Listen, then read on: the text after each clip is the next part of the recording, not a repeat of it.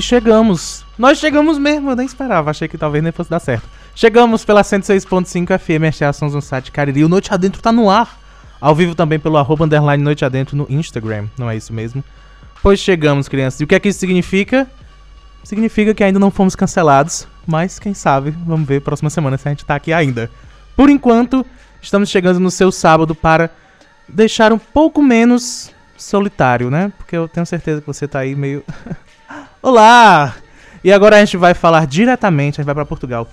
Falar diretamente com no as nossas co-apresentadoras, eu gosto desse termo.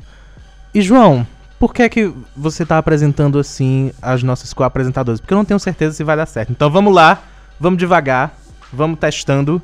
Ai, Jesus, eu tô apertando outro botão, inclusive.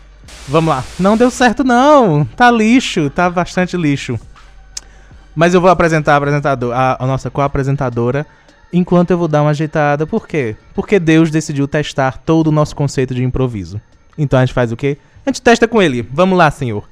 Lívia Leite, boa noite. Aqui. Ai, eu gosto que ele joga bem longe o microfone pra gente. Boa noite. Boa noite, João. Boa noite você que nos ouve pela 106.5 ou você que nos acompanha pelo Instagram, underline Noite Adentro, que inclusive já tem um bocado de gente ali é, dando sinal de vida.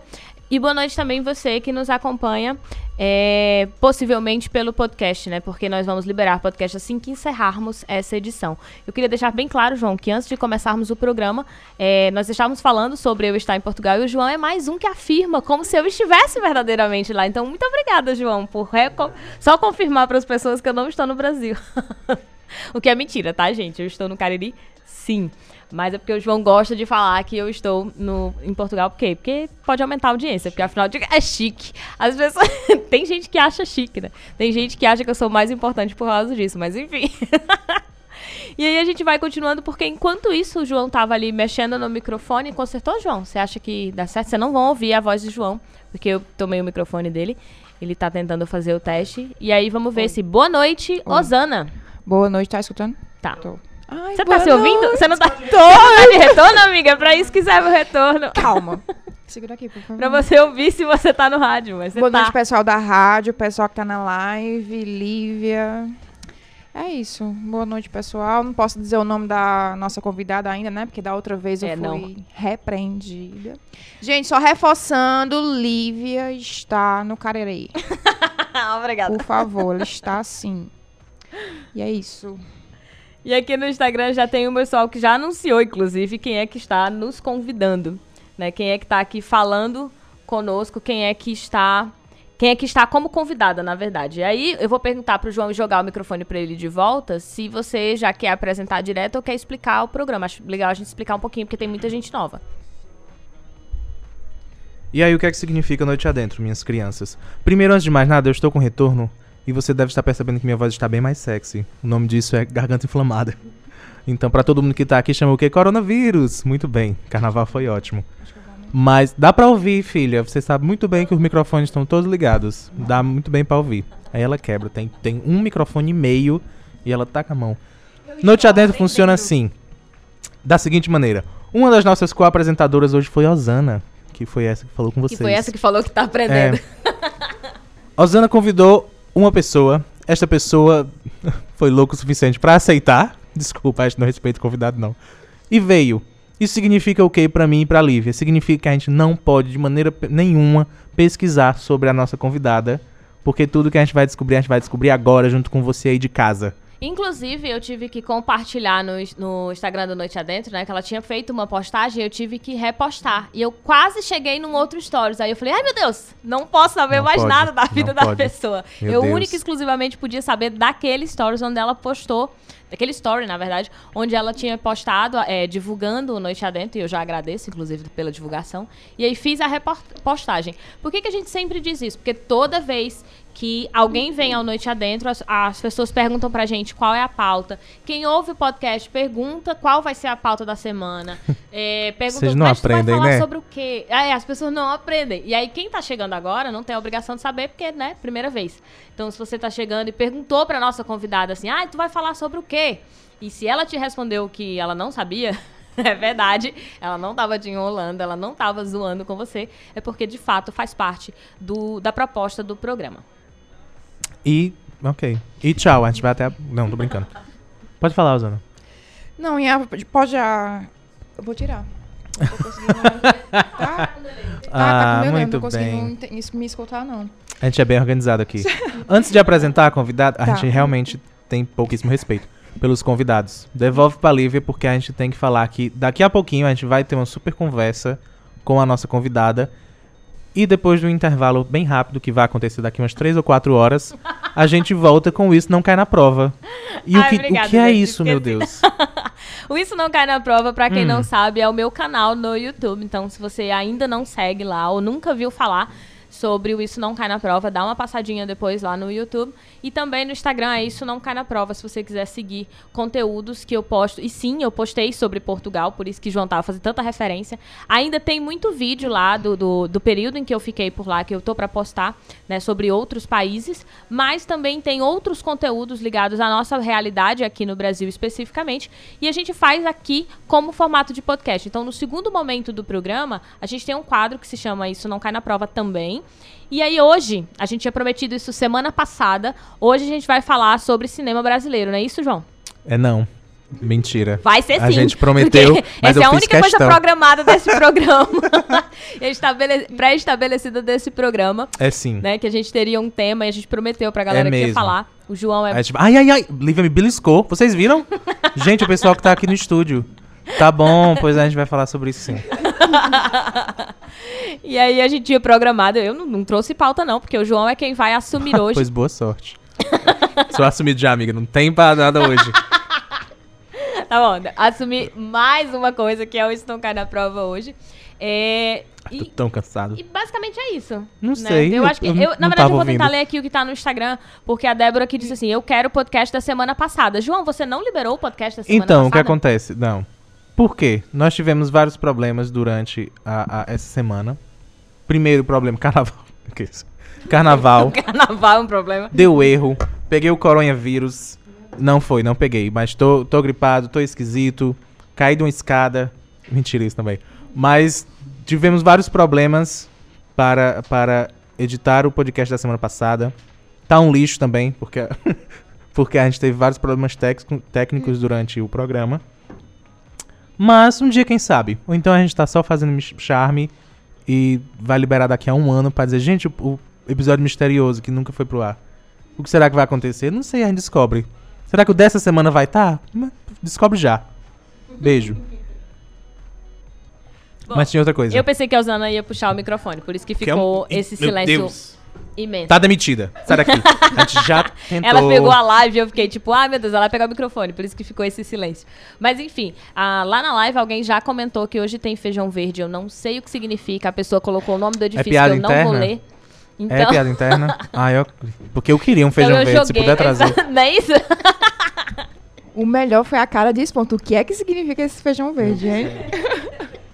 Gente, pelo amor de E aí, Deus. como a gente não sabe, eu não quis dizer onde era que ia ser o feijão verde, porque eu fiquei com medo das pessoas aparecerem lá. Então joguei pra que as pessoas na mesa que tiverem que entender, entendam o que foi que aconteceu. Vamos pra frente, agora a gente precisa de fato apresentar, né? Porque tem muita gente na live, inclusive, eu tenho certeza que vieram Jesus. não pra ficar ouvindo o João e eu ficar falando só sobre o que é o programa. Boa parte, inclusive, que tá na live já sabe, então essa parte até pulou no podcast, provavelmente. Então vamos pra frente que a gente precisa apresentar, senão termina o programa e a gente não começa. Mas antes de mais nada, vamos lá. O que é que você aprendeu hoje? A gente não tem pauta, é tudo improviso. E Lívia está no Cariri. Você sabe disso. Você vai espalhar estas palavras verdadeiras para o mundo. Só pra gente boa e a gente quer pagar Isso, por favor. E. se- não, deu. eu nem, nem eu ouvi, na verdade. Foi ótimo, Lívia. Eu não sei, tem que pegar o microfone. Você vai espalhar essas palavras verdadeiras, pelo amor de Deus. E se eu ouvir de novo alguém dizendo o quê? A gente tem pauta. O que Lívia está em Portugal, eu vou chamar de lixo, sabe?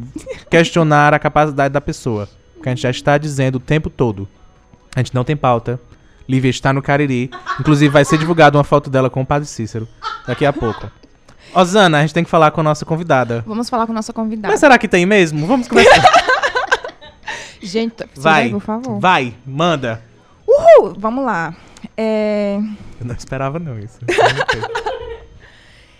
Pode falar o nome dela? Porque da outra vez eu falei e vocês me repreenderam. É porque você falou em outro momento. Em outro- Do nada, a gente tava conversando de outra coisa. Então, minha convidada de hoje é a Kelly, Kellinha. Olá. Para os mais íntimos. E Kelly, como a Lívia falou, a gente não tem pauta. O programa basicamente se resume a uma única pergunta, que é quem é Kelly Matos? Meu Deus. Boa fala noite. no microfone, fala mais no Meu Deus, pronto. É, primeiramente, Lívia, seja bem-vinda ao Brasil. Eu quero começar essa noite falando sobre isso, né?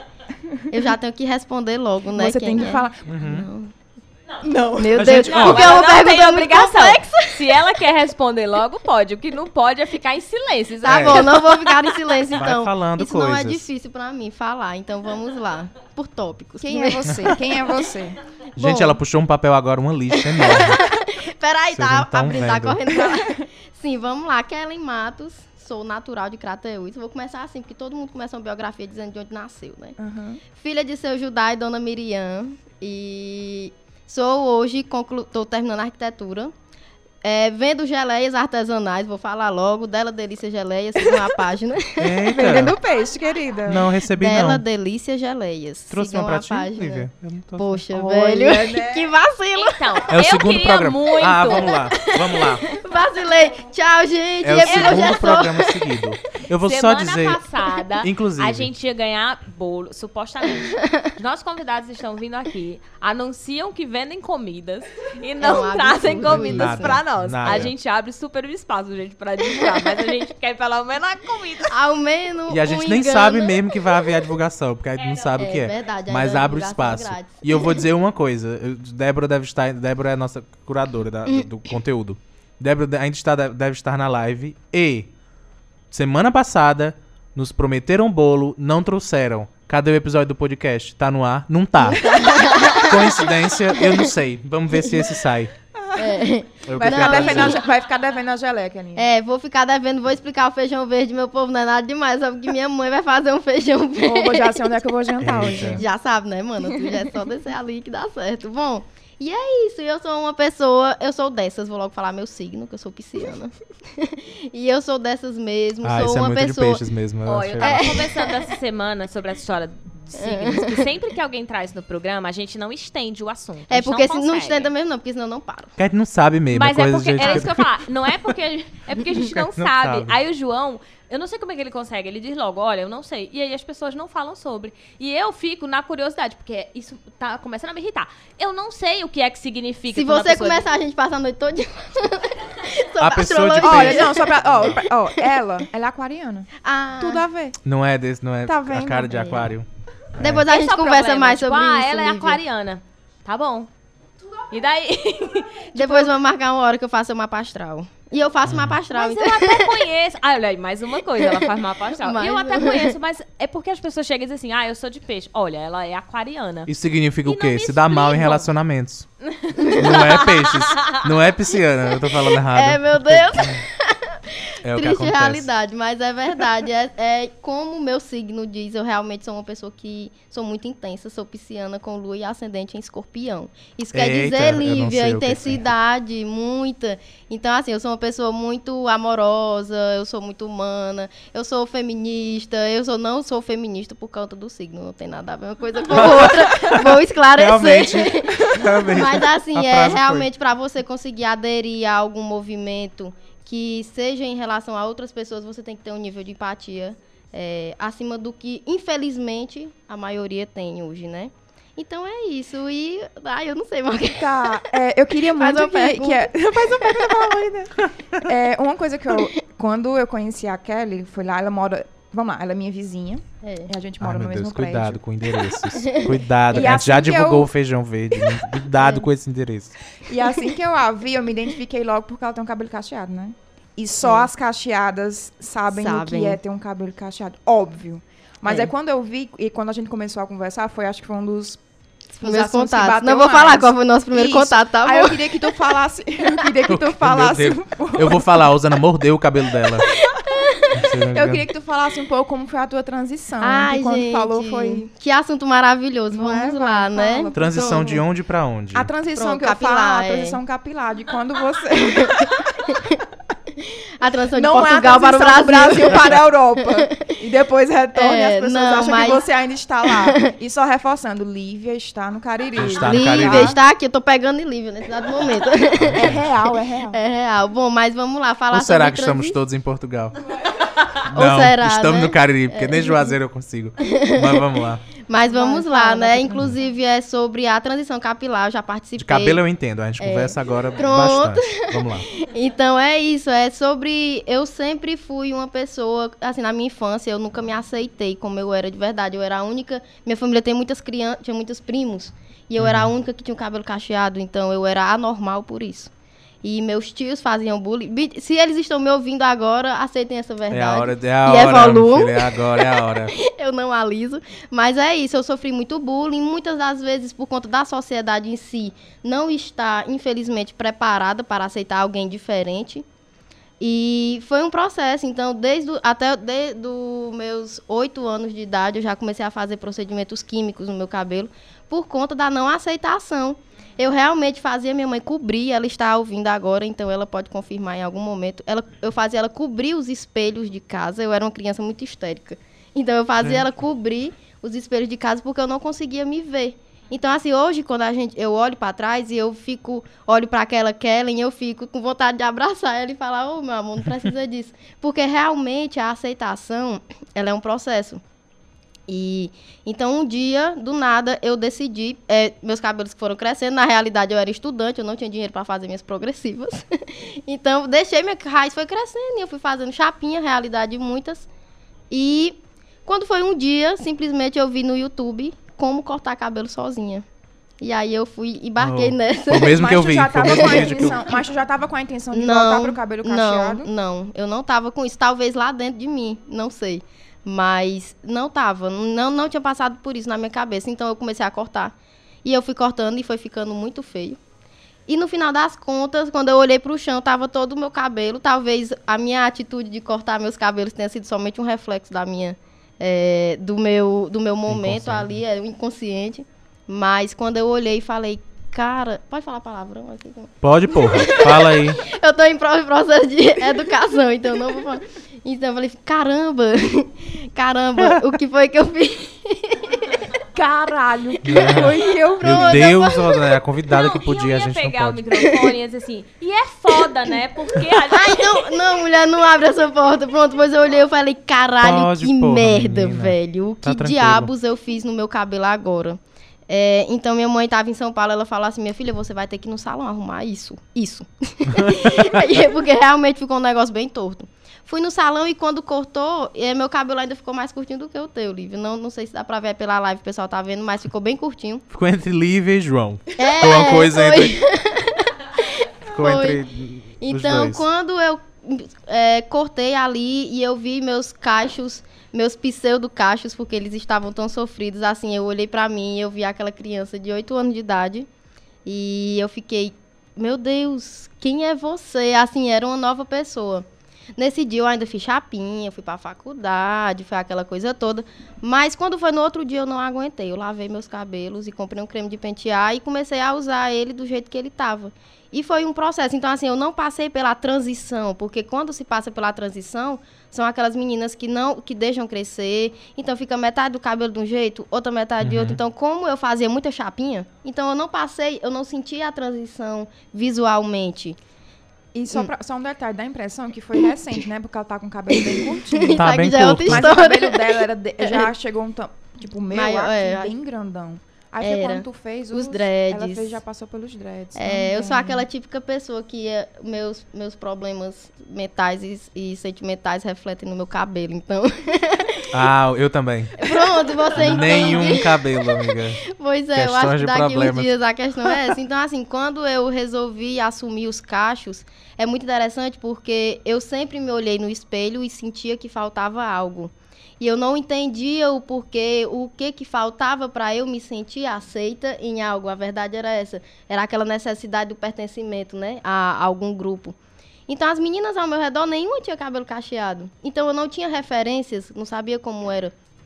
Apesar de em casa minha mãe sempre apoiar bastante. ela frisava, não tinha aquelas chapinhas que frisava? Uhum. Ela frisava os cabelos, porque ela tem um cabelo bem lisinho. Então ela frisava pra eu não me sentir só, que fofinho, né? Oh, uhum. então ela fazia isso, mas não resolvia, porque meu problema era bem mais profundo, de aceitação. Sim. Então quando eu consegui, assim, que eu olhasse no espelho e falei, cara, tu é isso. E foda-se. E foda-se o que quem acha que não. E foda-se quem. Ah, eu ouvi demais. Ah, eu preferia ter o cabelo liso. Ah, escuta isso demais. Você respira fundo e tu vai assim, emanando assim. evolução. Pra não fica dizer mais outra bonita coisa. assim, tu fica mais bonita. Né? É, então assim, por muitas vezes eu me calava muito quando as pessoas falavam, você fica mais bonita assim. Então, assim, quem define o que é bonito, né? Assim, uhum. eu, por, dá vontade. Hoje, com a maturidade que eu tenho hoje, eu falaria por quê? Assim, fazia a pessoa se explicar até ela se contradizer e ficar se passando. Então, então é isso, assim, foi, aí participei já de um evento junto com o salão da Helena Pinheiro, a gente fez um evento para cacheadas e foi, foram histórias, assim, emocionantes mesmo. Hoje, eu sou totalmente, é, amo, me amo, assim, 100%, cada fiozinho do meu cabelo, que já foi de todas as cores e de todos os jeitos. E é isso, é o meu maior grau de expressividade que tenho, acho que é meus cabelos hoje mesmo. E é, e é bonito porque é natural. Eu espero depois receber notícias de todos. Eu quero uma lista de nomes. todos os seus tios se desculpando pelo bullying. Todos. Eu também quero. Porque a culpa foi deles. também. A culpa foi de vocês, é, tio. Sinto assim, muito. Quando, quando a Kellen falava assim, ah, mas é, as pessoas têm muita dificuldade de aceitar o diferente. E é assustador quando a gente pensa que esse diferente é tipo, é só alguém que tem um cabelo. Um cabelo. Sabe? Que cara. é cacheado ou que é curto é. também né? Porque. E não é nem de fato, tipo, um cabelo anormal, no sentido de. Essa... Não, não faria sentido essa pessoa ter esse cabelo. Porque é literalmente o cabelo da cabeça da pessoa. Uhum. Isso, tipo, não é, sabe, não é um cabelo, então, não é um cabelo de alumínio, é sabe? É então, incomum. Também não é incomum. Não. Sabe? Cabelo cacheado. Se tem uma coisa Sim. que não é incomum no, na nossa sociedade, são pessoas negras e cabelos cacheados. São o que é incomum hoje, infelizmente, é a aceitação sem o julgamento. Isso, infelizmente, hoje é incomum, né? Uhum. É difícil. Hoje, não sei, eu acho que é muito dividido. Quando eu chego, tem momentos que eu penso, não, realmente as coisas estão melhorando, as pessoas estão ficando mais conscientes, com mais empatias, mais respeito. Eu venho situações que você fica, cara, como é, hum. hoje isso ainda existe. Né? Era isso que eu ia comentar. Uhum. A, a gente fala hoje, e a gente falou isso várias vezes já, porque a gente está situado em um determinado lugar no tempo. Isso. Ah, e de fato, hoje ainda tem muito babaca tem, no mundo inteiro. Demais, e eles estão com uma voz bem forte, isso é loucura. Demais, Mas demais. o que é interessante, principalmente ouvindo falar, é porque, por exemplo, a gente esquece um pouco do que já viveu. Mas eu lembro da minha infância, ali pelo final dos anos 90, começo dos anos 2000, que era impossível ver alguém de cabelo cacheado. Uhum. Simplesmente não existia. Não existia. E... Não existia. Era algo que quando se você se eu me colocar naquele lugar no tempo, todo mundo que teria um cabelo cacheado tava a, de alguma maneira alisando. Alisando, isso. E não químicos. tinha nem produto para cabelos cacheados. É. Eu lembro que só tinha aquele creme. É isso um não é muito tempo atrás. É não, é pouco tempo. Porque eu tenho 16 anos. e eu tenho 15, é, é gente. Então, assim. Mas é. Não, não, não é muito tempo, mas é, ao mesmo tempo a gente escuta as pessoas dizer, ah, mas que besteira. Era só se aceitar. Sim. É as pessoas confundem muito a ideia de que é uma coisa muito individual. Então, ah, eu gosto do meu cabelo e é uma questão de gosto. E não é assim que funciona. Quando nós falamos de gosto, a gente precisa pensar também no contexto social, porque muitas vezes Sim. você poderia enquanto criança, você sequer sabia que seu cabelo era uma questão. Isso, justamente, até você ser, por exemplo, na escola, você ser, é, é, as pessoas rirem de você por conta do seu cabelo. Então, assim, você pega uma criança que ela é inocente e que ela não vê, vê zero defeitos em você, porque uma criança não vê, normalmente não é para ver defeitos. E você pega ela é colocado em situações onde o que é seu, que você fala, eu, eu não vou poder ser diferente disso, eu tenho que ser assim, se torna um problema. Então isso acarreta, graças a Deus, assim, eu sou muito bem resolvida hoje com isso. Mas quantas mulheres hoje não conseguem se olhar no espelho e falam faltam algo, mas porque o seu parâmetro é um outro tipo de pessoa, é um outro, é um são pessoas. Então assim, você é só mais uma pessoa no meio disso tudo e você não é obrigada a ser igual a todo mundo. E isso é bom. E também não tem problema quem é igual a todo mundo. Na verdade, não tem problema nenhum você ser de qualquer jeito, né? Mas as pessoas têm uma certa dificuldade de entender isso, parece. E só voltando à questão do cabelo, que me veio aqui em mente, é começa pela ideia. Que veio na minha que... cabeça. Junto com meus cabelos. que vem da ideia de que é, existe cabelo bom e existe cabelo ruim. É. Uhum. Quem o define que é isso? Assim, o que é que faz um cabelo ser ruim? Ruim por quê? O que Porque é, é por conta da estrutura capilar dele é o quê? É o isso quando é enraizado de uma forma que às vezes é, pessoas do meu meio que soltam algumas é, é quase é inconsciente é, é enraizado, é enraizado né? é enraizado que dá né? aquele tom assim quem quem quem já sofreu bullying quem já tem é, você sabe uhum. né que a gente uhum. sofreu muito bullying sim sente que é que é um preconceito, é um preconceito e a pessoa grande. não percebe. Isso. Às vezes acha que realmente que existe um cabelo bom e existe um cabelo ruim simplesmente porque é cacheado se é liso. E é muito, isso é muito comum. E aí pede pra pegar. É, e tipo assim, isso, ai meu Deus, isso não é. Pede, pede pra, pra pegar. pegar. no cabelo. Eu posso pegar, meu povo não é um cachorrinho, a, a não, é só um cabelo. A da semana passada. Como é que tu faz pra ficar assim? Eu assim como? eu nasci assim, amor. Assim, mulher, eu, eu, molhei e ele e aconteceu. E aí quando ele, secou? Ele é assim, ele secou, ele é assim mesmo. Eu posso pegar assim, pô, aqui, pode pegar, meu amor. Ele é, é. é, é normal, é um cabelo normal. Ainda causa surpresa, assim, eu sei que é, quando eu cortei e comecei a usar ele curtinho e cacheado, já foi um impacto. Usar curto, que já era um impacto social Sim. muito grande, mulher de cabelo curto, e cacheado ainda mais, né? Então você anda na, eu andava na rua e eu via as pessoas olhando. Talvez às vezes nem tava olhando, mas eu, isso era o que eu sentia, que as pessoas estavam olhando para mim de uma forma diferente. Uhum. Por hora, aquele diferente, inicialmente veio aquela coisa, eita, é porque eu estou feia. Mexe com a autoestima da mulher, mexe com tudo isso. Então, eu fiquei, não. Aí quando foi depois de um tempo, eu comecei, eu sou meio estressada às vezes com algumas coisas, então eu comecei a ficar foi revoltada, sabe? Mesmo eu abracei a causa, comecei a pesquisar mais sobre, porque até então eu não era tão aprofundada no assunto. Então eu vi que quem me olhasse diferente de uma forma negativa, o problema era simplesmente dela, né, da pessoa. E eu comecei a conviver com isso e comecei a realmente combater qualquer tipo de preconceito que existisse em relação a isso. A cabelos cacheados, teve pessoas que já me abordaram, ainda hoje me abordam, de uma forma que você vê que você já chega a ser é, bonito, assim, é uma admiração mesmo. Falar assim, poxa, acho teu cabelo tão lindo, uhum. velho, e tal, não sei o quê. E assim, isso é bacana, isso serve para quem tá ouvindo agora. Às vezes a gente não faz por mal, eu sei. Mas você tem que saber qual a entonação que você está usando aquilo e qual a surpresa diante do incomum. Até uhum. que nível vai, né? A sua surpresa diante do incomum, que hoje nem é mais.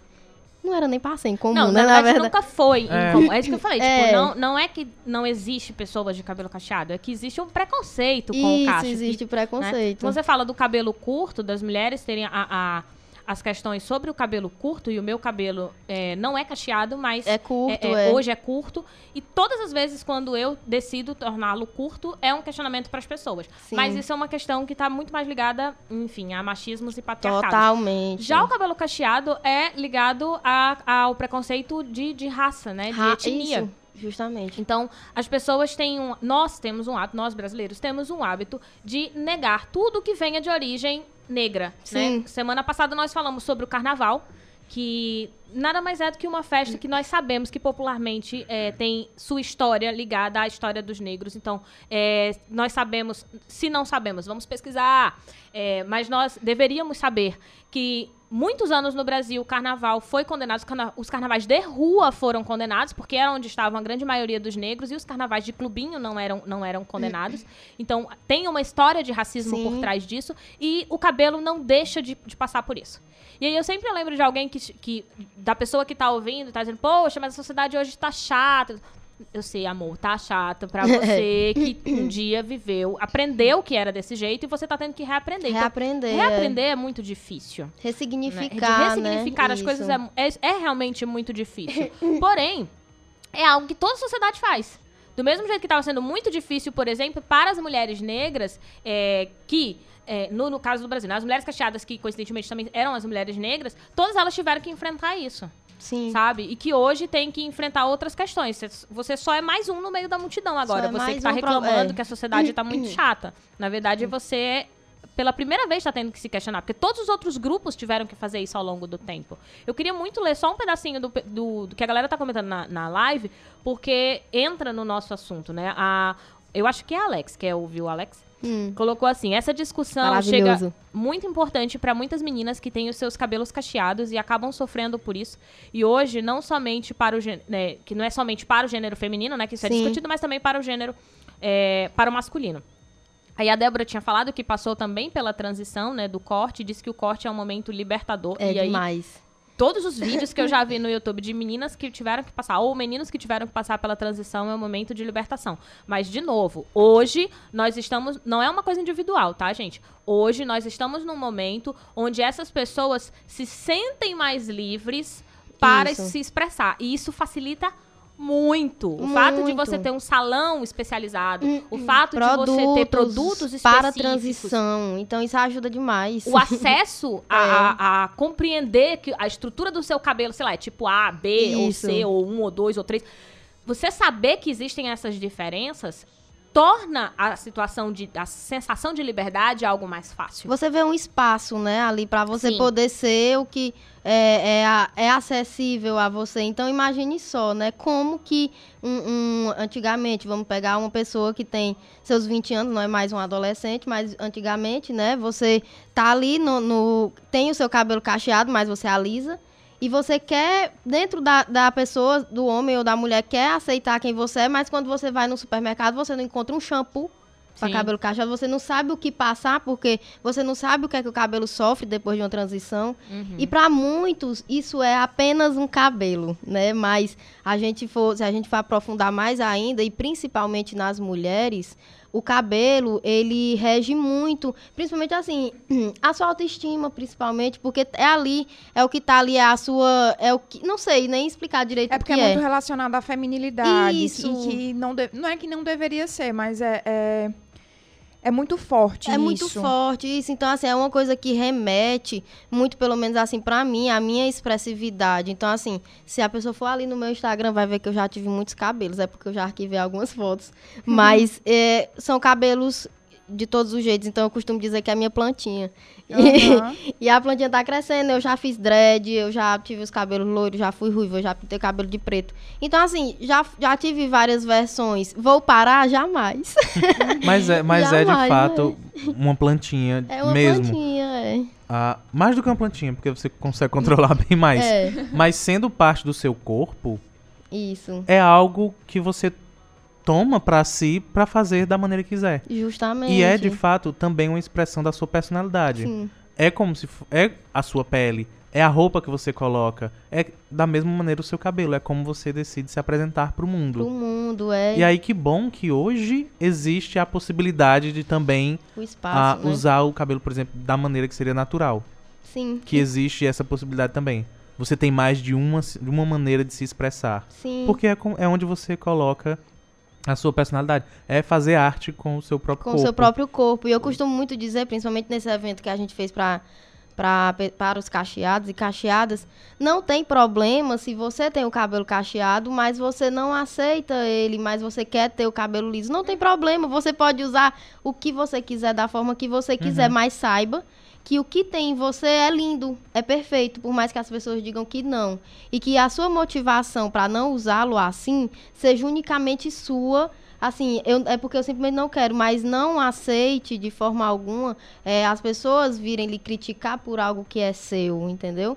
Porque a partir do momento que você deixa alguém pegar o dedinho e botar ali numa coisa que é sua, que é o seu meio de expressividade, você está vivendo ali uma censura, querendo ou não, né? Então, assim, eu vivi uma censura por muitos anos, assim como muitas pessoas vivem até hoje. E realmente é um vício. Quem já passou pela. Quem tem o cabelo cacheado, passou pela transição e hoje usa ele natural, sabe como é uma prisão você e eu acho que viver são, aquilo. E eu né? acho que são duas transições. Primeiro, você, quando começa a ter o cabelo cacheado. E quando ele começa a crescer, as pessoas olham muito. Muito, é. É uma, é uma aceitação diária, na verdade. Porque teve até um dia que eu estava conversando com Kelinha e assim, gente, será que eu tô com vontade de chamar atenção hoje? Porque quando você solta o cabelo, assim, fica muito alto, as pessoas olham como se fosse um bicho, às vezes. Incomoda, mas eu, eu parto do pressuposto, você tá olhando é porque tá achando bonito. Isso. Então, ok. Isso, e tipo assim, é, é aquela coisa.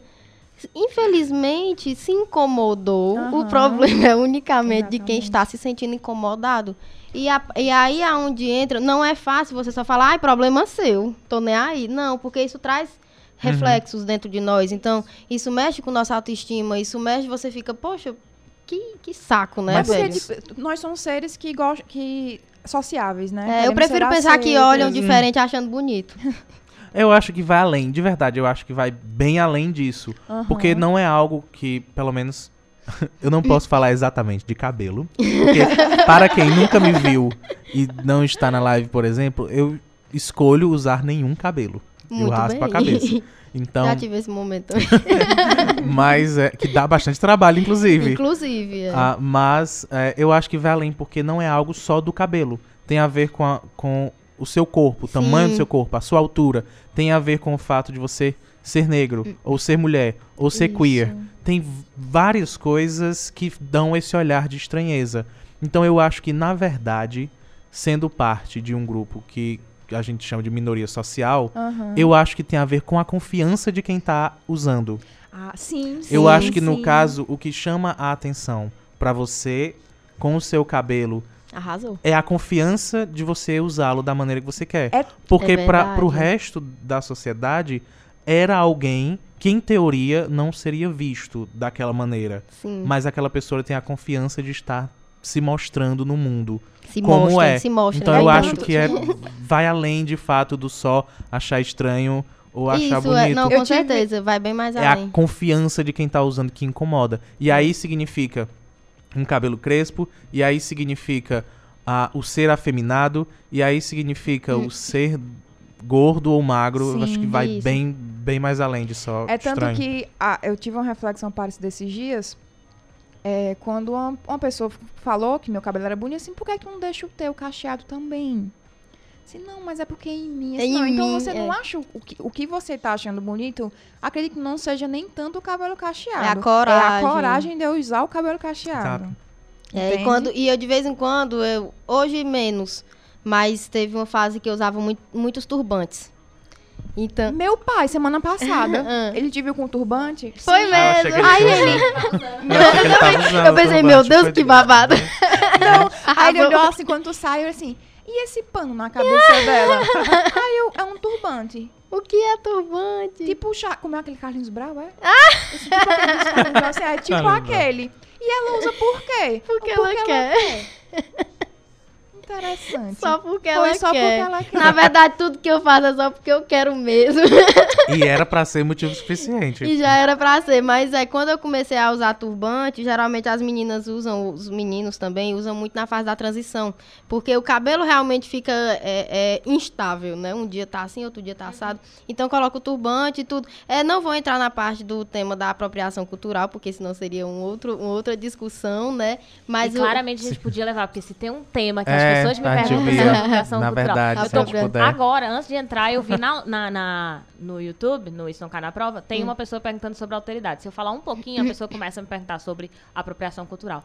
É sempre um tema recorrente, porque Sim. as pessoas querem saber assim, ah, mas e aí, eu não posso usar, qual é o limite? Uhum. E as pessoas esperam, esperam muito uma resposta de limite. Limite. E a gente não tá falando sobre limite, a gente tá falando justamente sobre a quebra de limite. Do limite, justamente. Sabe? A menina que quer, a, quer ser cacheada, a gente tá falando que ela tem o direito de se reafirmar enquanto cacheada, mas aquela que ainda não se sente confortável não pode ser pressionada a ser Isso, cacheada. cada um tem seu tempo, cada um tem seus processos, né? E é uma coisa que é uma frase que está me marcando muito agora em 2020 e nas minhas conversas com Osana, essa frase ela sempre está presente. Que a gente nunca deve subestimar as transformações que a gente não vê. Então, assim, às vezes a minha necessidade de abrir o YouTube e cortar meu cabelo sozinha não era simplesmente porque eu queria cortar meu cabelo, mas talvez já era um, um meio de um grito de libertação que eu estava fazendo ali naquele momento. Então, assim, vai bem mais além, né? Então, quando, quando você sai na rua e as pessoas lhe olham diferente, e eu ainda achei pouco, ainda botei dread, ainda fiz várias tatuagens em lugares para serem vistos. Então foi um, um renascimento. Né? Foi, né? foi um renascimento. Então, assim, a Kellen de alguns anos atrás, ela, na verdade, a Kellen de ontem, eu acho que ela não é mais nem a de hoje. Uhum. Mas tudo bem. Mas assim, a de, quando eu olho para a Kellen de alguns anos atrás, a que se sentia reprimida, a que se sentia mal, a que se sentia é, realmente ofuscada, nem pela luz, porque geralmente quem tenta ofuscar alguém é porque não tem nenhuma, assim, quer, quer, é, quer apagar alguém de algo. Então, assim, quando eu me sentia assim, e eu olho para trás, é realmente a, a questão do acolhimento. É você olhar para você que, pelo que você passou e o que você sentiu, você abraçar, você amar, você perdoar e você aceitar que você não é mais daquele jeito com amor, né? Sempre. Eu ia comentar que várias pessoas aqui na live, porque se eu fosse citar o nome. É gente, é muita gente. Ama essa menina, lindona. Uhum. né? Mulher de fases, amo. Então, vários comentários, tipo, é, Kellinha ficou maravilhosa com seu cabelo natural. a gente já vai anunciar a Kelly para o próximo programa. Ela vai ser a convidada de novo. Ai, meu povo. a Natália, o Vicente, o Alex, que já tinha falado. Maravilhoso. Andim? Andim, Andim meu amor. Falou, né? Enfim, tem, tem muita gente na live mandando maravilhosa e. Obrigada, eu amo demais esse povo, é sério. Meu povo são. É porque realmente é, eu graças a Deus, a mesma medida que eu amo, eu sou amada. Então, assim, meus amigos, minha família. E como, como eu não sou daqui, eu costumo até já falei isso com a Osana. Na verdade, tudo que eu tô conversando aqui, acho que a gente já conversou bastante, né, mano? Então, assim, é, quando a gente sai da nossa cidade natal para morar em outra, para estudar em outra, você vai sozinho, é, sem a família, estudante, sofrido, aquele, aquele, todos aqueles memes de estudantes que existem são reais. e você se depara com uma nova família, né? Que são seus amigos. E eu sou muito grata por todos. Obrigada a todos que estão aí é, acompanhando essa, essa minha jornada tão tão cheia de altos e baixos mesmo. Meus picos e vales são bem intensos. Mas... Vocês querem falar de apropriação cultural agora? Não. Eu tenho Aí vai com Lívia, que está no Brasil hoje, tenho... vale, vale ressaltar, né? Não, eu ia comentar sobre a história de peixes, porque tinham comentado lá no começo que ela era a representação do que significa ah. uma pisciana. Ser peixes. Ah, aí, ok. Eu, eu, eu vou levar isso para os quali as qualidades, viu? Eu vou levar. Mas é, eu geralmente falam isso mesmo. Eu sou muito emocionada. Na verdade. Eu acho que você não é Diz o que é que eu sou. Eu acredito que você é uma pessoa muito sensível no sentido mais amplo da palavra. Você consegue ver sensibilidade em tudo que existe. É. É tanto que, por exemplo, a relação que ela tem com as plantinhas dela. Ai, minhas plantinhas. Ai, você chega lá, você percebe que são seres amados. Você são. consegue, é como se fosse um bichinho. E o, o cuidado uhum. que ela tem com as plantas, você fica. É, ah, eu vou chorar. Não é todo mas mundo é que tem né? isso. É. é. mas não é todo mundo que Sim, enxerga dessa fato. forma, sabe? Isso. E realmente, o, o é, minha relação com minhas plantas são é uma coisa muito interessante, porque na verdade eu nunca tinha, assim, eu não tinha esse hábito de criar plantas. Mas eu passei por um momento bem difícil, uma bad bem pesada. Não tenho medo de falar sobre ela. E a gente tem que falar sim. Uhum. Então passei por uma bad pesadíssima e eu ganhei uma plantinha, que hoje é a minha maior planta, né? E é um pezinho de canaã, ela dá pra fazer chá, inclusive, para quem tem problema nos rins, hein? Fica a dica. então, então, quando eu comecei a cuidar dela e ela foi crescendo e crescendo, e à medida que ela foi desenvolvendo, eu fui desenvolvendo. Então, mexer nas plantas para mim se tornou uma terapia por muito tempo. Porque é um momento que eu fico ali imersa. Então, a Osana já participou comigo. E, um, e eu realmente amo de ritual. Eu de, realmente é espero um a lua cheia. Ela espera a lua cheia pra ir cuidar das plantas. Pra mudar. Tem, é, é, exatamente. Só é um tiro momento. raminhos em tempo e tempo. Então, assim, eu tenho muita... Esse meu lado, assim, esotérico, acho que chama assim, né? Eu não sei. Um lado, assim, espiritual bem espiritual, também. é. Então, eu acredito muito, realmente, que nós não estamos sozinhos aqui. Nós estamos conectados, sempre. E à medida que a gente vai dando amor a algo, ele cresce, né? Então, é que nem meus cabelos. Tomara que cresça logo. Não, e que a gente precisa falar que é espiritual, porque senão as pessoas pensam que espiritual só tá ligado à religião. É verdade. É, o Felipe tinha pedido para dizer que foi ele que afirmou essa realidade sobre você ser pisciana. Ô, oh, meu amor, você é maravilhoso, te amo. Aí, a Lídia tinha dito que amava muito esse ser de luz. Eu tô lendo Coisa porque linda. ela falou isso várias vezes. Ah. E aí a Carolina colocou, minha amiga ela. Oh, coisa linda! Enfim, aí a Alexa veio e disse que você era luz e amor da que cabeça lindo. aos pés. Então, eu vou chorar, tem muito meu amor povo. nessa live. A chora da audiência, queria... é ótimo. Bota uma música bem. Ana Jéssica disse assim: quero dica de chá para garganta inflamada. Mulher gengibre, pelo amor de Deus. É. Ou Inclusive, cachaça. Gengibre, né? Hoje é sábado, cachaça hein? funciona porque uma cachaçinha, então. Porque eu estou, inclusive, com a garganta inflamada também. Mas aproveitando que a gente está falando de gengibres e gargantas inflamadas e tudo, lá vai dica. Ah, quem tiver costume de usar quando a garganta está inflamada, de alguma maneira está coçando, está com um pigarro, está incomodando de alguma maneira, e se você tem costume de usar aqueles sprays Sim. ou então aquelas balas que seriam específicas, muito cuidado. Por quê? Aquilo não é muito bom se a sua garganta está inflamada. Pode ser que irrite mais, Algo, né? Além de irritar, pode ser que deixe dormente. Uhum. E aí, quando você deixa a garganta dormente, você não para de tossir ou coçar porque ela continua irritada, só que Sim. dormente. E aí pode ser que você acabe machucando mais a garganta porque não tá sentindo o incômodo e a dor. Babado, viu? Então, Isso muito cuidado com, coisa. com os sprayzinhos que tome, eles tome podem cachaça ser... que não tem erro. É. mas é, porque você acaba, para de sentir a, a dor, Isso. mas continua pigarreando, porque continua havendo incômodo. Aí você pode machucar mais só por causa da, da dormência. Você muito engana, cuidado com aqueles né? sprays. É verdade. É, tem Ai. questões mais naturais e maneiras mais fáceis é. de lidar com, com a garganta inflamada. A Débora disse, essa dica foi na aula de rádio, viu?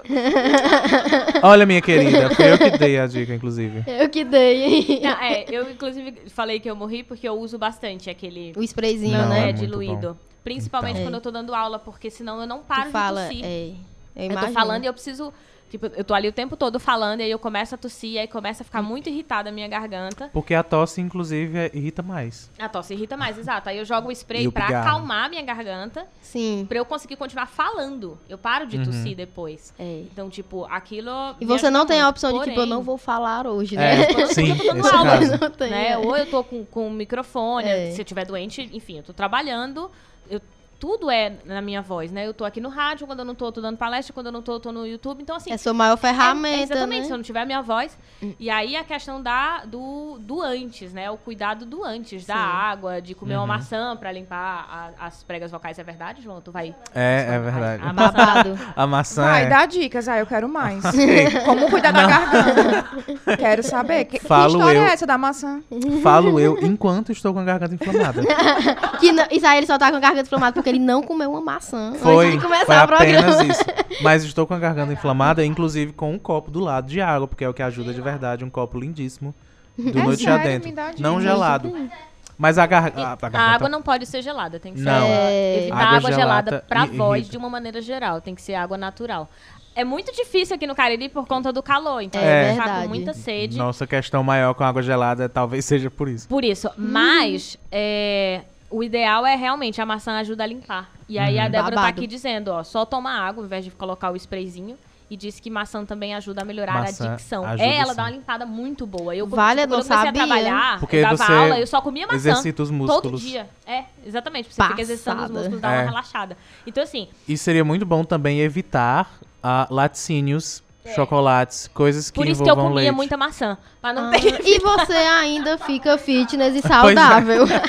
Dica de Porque ouro, pessoal, por favor, os preguem na sua é, parede. Os laticínios, de maneira geral, acabam interferindo nas suas pregas vocais. Então é Gente, tô bom evitar. É Se você. Oi? Pois é. Nas pregas vocais. Então, se você for falar muito, é bom evitar leites, queijos, chocolate. E aí, isso. independente da sua profissão, porque como eu falei, tem aqui quatro coisas diferentes que eu faço e todas elas envolvem voz. Então, É, o- não sei qual é o lugar. Ar-condicionado, é verdade. A Débora colocou aqui, Sim, ó. A Débora é, é, é a, é a, a pessoa pra falar sobre isso. Ela colocou ar-condicionado também faz muito mal bem voz. Faz então, demais. aqui a gente tá com ar-condicionado, só não tem ar-condicionado na minha casa, que é quando eu tô gravando. Mas quando eu tô dando aula é ar-condicionado, então enfim, pra voz não é, não é o mais adequado. Então, temos sim que ter cuidado, porque voz também envelhece, né? Inclusive tem isso. isso. A gente precisa cuidar, sim. porque. É verdade. Ela, tanto é que a gente consegue perceber quando uma senhora idosa atende o telefone e quando é uma criança, porque existe diferença também na tonalidade da voz. Então você tem que cuidar da voz, não é só cuidar do, do, nosso físico, né? É um tudo, né? A gente tem que cuidar da gente por completo. Refletindo Tragam essa reflexão Fiquei para a vida, é. é. Vou com essa hoje. É verdade. Mas, é, de novo, é, tem a ver com a plantinha também. O que Enfim, você cuida é. e ama, é. Tudo, tudo que você deposita algum tipo de energia, na verdade, ele cresce, né? Seja uma coisa boa ou uma coisa ruim. Então, que a gente deposite em coisas boas, né? Porque de ruim já tem demais por aí. Vou até encher meu copo d'água, assim eu posso. Fiquei preocupada. Fiquei preocupada. Pois... É Quero ficar aqui mais uns dois anos. Mais uns dois anos, como se eu tivesse afiado. não sei nem se a gente fica dois anos, amiga, mas se quiser, a gente tá, é. botar o prédio por aqui. Mas enfim, é isso. Vamos lá, apropriação Vamos cultural. Não, apropriação cultural, Lívia está no Brasil. Temos hashtags, né, do episódio. Não, se vocês quiserem, a gente pode entrar mesmo, embarcar nisso de apropriação. É. Mas se a gente consegue. quiser jogar outra pergunta, consegue. Não, mentira, Pergunte. a gente não consegue, porque consegue, falta cinco não. minutos pra gente ir pro intervalo. A não ser que troque o, o tema. O que, é que o pessoal quer? Ah, eu, eu, cinema perde. É o quê, João? Cinema perde. Ninguém eu falei, tá a gente poderia, daria tempo se a gente trocasse o tema do Isso Não Cai Na Prova. Mas eu ia, aí eu ia, aí ia falar... jogar pra live responder. Era, mas cinema perdia sempre. Claro, porque ninguém sabe o que é pra ouvir, por isso que eu acho que a gente tem que falar então. de cinema, porque a apropriação cultural é uma coisa que as pessoas requerem. A gente deixa pra próxima. A gente já Ai, fez aqui, tá, gente? Deixa eu lembrar, inclusive, só que assim. Que ela em volta, inclusive, só pra isso. Eu não vou conseguir lembrar qual é o episódio de. Do... Débora. Débora, por favor. qual é o episódio do podcast? Mas a gente já fez um Isso Não Cai na Prova sobre apropriação uhum. cultural. E tem um vídeo lá no, no YouTube que são cinco cinco dicas sobre apropriação cultural para você identificar o que seria Saber como usar. Seria. Foi, eu coloquei assim cinco dicas que é para ver se as pessoas assistem, Sim. porque se eu tá só apropriação, parece que as pessoas não querem ver. Mas tem explicando é porque... o que são, como você identificar o que que é apropriação, né? Por que que a gente chama de apropriação? Sim. Por que que quando vem é, é, o turbante, né? Uhum. Quando uma pessoa branca, ou que se diz branca, usa o turbante, gera uma polêmica, o contrário não seria. Por que que não existe? E aí a gente começa a entrar, né, no, na história do racismo. Uhum. Eu não entro no vídeo falando sobre racismo, porque senão ia ficar um vídeo de uma hora. Mas tem explicando lá direitinho o que é apropriação cultural. E também, se não estiver explicando direitinho, você pode perguntar que a gente faz outro vídeo, sem problema algum. Sempre é bom se informar mais, né? E saber. Sim, pois é. E aí, assim, a gente pode trazer, não tem problema. É só que é, a gente queria fa falar sobre, mais especificamente sobre o cinema brasileiro, porque a Débora está aqui pontuando que já teve um podcast sobre cinema brasileiro, sim. Que foi com o Chayenne e com o Jaildo, e é verdade. É verdade. Né? Nós mas ali não de uma foi, maneira né? geral. Né? Diga aí, João, pode falar. É porque ali eles estavam como convidados. A gente não trouxe como tema, de fato, para discussão no Isso Não Cai na Prova. Não, amigo. Foi? Eu não lembro, eu não estava nesse programa não. na prova, só que a gente não conseguiu abordar não com tanta clareza, programa. porque não é que tanta clareza, a gente não conseguiu terminar porque eram três pessoas com muito conhecimento sobre. Então tinha muita coisa para falar e aí meio que a gente ficou para falar depois e não, não teve, entendeu? E aí Sim. eu lembrava disso. É, que a gente tinha Sim. falado muito sobre cinema e a importância do cinema, mas era cinema. A gente falou bastante sobre o brasileiro, uhum. mas era tipo cinema. Uhum. E aí, uhum. quando foi semana passada, eu não sei em que momento a gente falou sobre cinema brasileiro e aí o João tem muita propriedade, muito conteúdo para falar sobre. E eu falei, não, vamos fazer um, um, um separado, isso não cai na prova, separado pra gente falar. E aí por isso que a gente jogou pra hoje. Acabou que nessa conversa nós já estamos quase em oito horas. E meio que a nossa conversa de, de gravação, que... a gente já tá oito horas. Você falou no começo que o, o, não há edição no podcast? Não falei. Não falou, né? Gente, não tem edição. É, agora eu falei. agora tá falado. Você que acompanhou ao vivo, então, ou que vai acompanhar no podcast, ou vai indicar pra alguém que não pôde estar aqui, porque de repente tá na festa, diferente de nós. É. É, manda o podcast e saiba Pegando que não tem edição, tá? Pegando o coronavírus. Né, não, não, não tem edição no nosso podcast, então ele vai, a pessoa não vai perder nada. Mas aí a gente vai fazer, agora que vai ter o intervalo, a gente vai realmente dar o intervalo. Na volta a gente faz o Isso Não Cai na Prova para falar sobre cinema, né?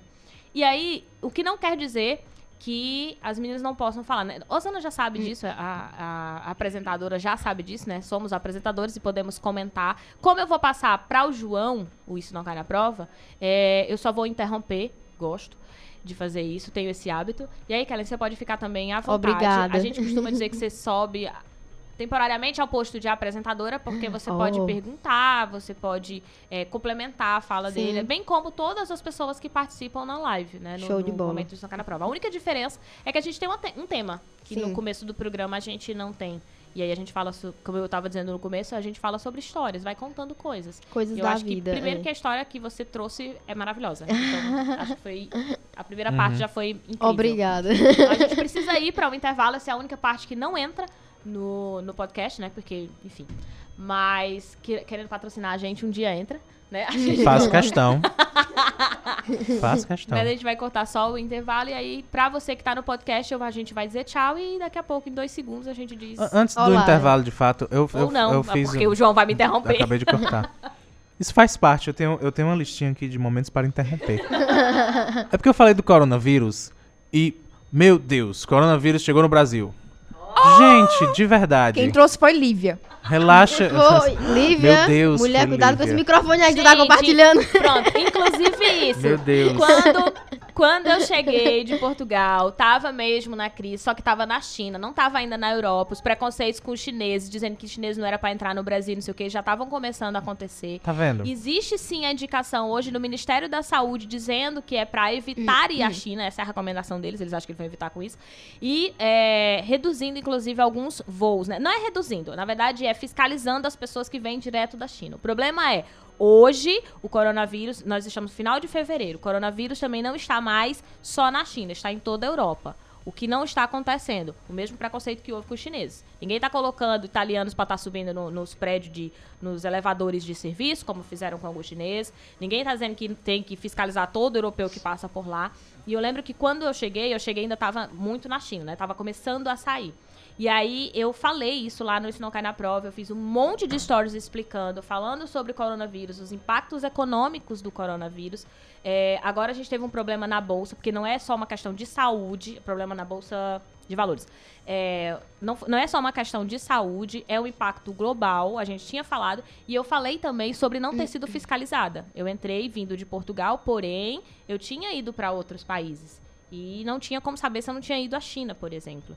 Né? Então, não foi uma coisa que não foi avisada. A gente já, inclusive aqui no programa a gente já vinha avisado, avisado várias vezes, né? Que no carnaval isso ia Aumentar, se multiplicar. É. E aí, enfim, foi o que aconteceu. Desculpa, pra, João, eu te interrompi. E pra quem não sabe, que, é, caso não tenha visto ainda, Lívia não tem feições asiáticas. é Coincidentemente. E ela não foi, não foi parada em hora nenhuma. Mas o que eu ia dizer era justamente isso. Gente, não seja burro, por favor. No, na vida. Se puder evitar vida, ser burro, conselho, não seja burro. eu agradeceria. Por quê? A gente já tem governantes bem burros. Se puder deixar no de ser burro, país. Então, de verdade, não seja burro. Porque, ok, o nome do vírus é literalmente hum, novo hum. coronavírus. Mas não é o primeiro vírus que tá por aqui, não. E, e inclusive, as recomendações de, precau de precaução são as mesmas. É lavar as mãos é, é, com frequência é evitar cuspir na cara do povo, é sabe? não ser burro. É não, é ser, não burro. ser burro. Continue, é. tente não ser burro, porque a vida dá certo. É. Exato. Porque de verdade não é o primeiro vírus. Agora, tá se a gente for enlouquecer e criar pânico com algo, a gente vai, de novo, uh se a gente coloca energia e atenção em algo, Isso. ele fica grande o suficiente. É. Sabe quem a gente não tá dando atenção e continua por aí? O governo. Não, Sim. ao contrário. Se a gente, a gente já tá pudesse. Tá atenção, se a gente tá... já pudesse ter mandado outras energias. Mas sabe quem, quem a gente tá fingindo que não existe mais? E aí mata tanto quanto? A dengue. É. A sífilis. Eu posso, a AIDS. Posso, tá to, é. Todos eles estão por aí. O machismo, o patriarcado. Uma, era justamente sobre isso. Tá eu postei até um negócio verdade. hoje que é, eu vou até falar aqui. Não sei de onde veio esse dado, mas foi um dado que eu vi e eu compartilhei. Mas é assim, se o coronavírus matasse um brasileiro a cada duas horas, totalizando 4,476 mortes em 12 países, a população e os poderosos estariam completamente em pânico. No Brasil, uma mulher é morta a cada duas horas e ninguém quer enxergar isso como epidemia. Uhum. Então, assim, a gente tem várias epidemias acontecendo diariamente. Uhum. Então, vamos dar a mesma atenção e vamos botar a mesma energia de cuidado, né? Que a gente tem medo de pegar um vírus, vamos ter medo de compartilhar o machismo por aí também, né? Só Mas aquele... é, é tipo, tem muitas outras coisas que estão matando muito mais no nosso país. A gente hum. não está dizendo com isso que você simplesmente não tenha que cuidar, Sim, mas são os cuidados que o João já pontuou. Todos têm sua devida importância. Exatamente. É. São os cuidados que o João já pontuou. Que ironicamente chama alarde. higiene. É, ironicamente. Sabe? As pessoas fazem alarde. Ai, meu Deus, tem um no Juazeiro. Vai todo mundo querer agora comprar máscara, que não funciona, não hum. serve de nada. A pessoa que tá doente é bom ela usar para conter um pouco, mas você que não pegou não vai evitar que você pegue. Então, assim. Isso.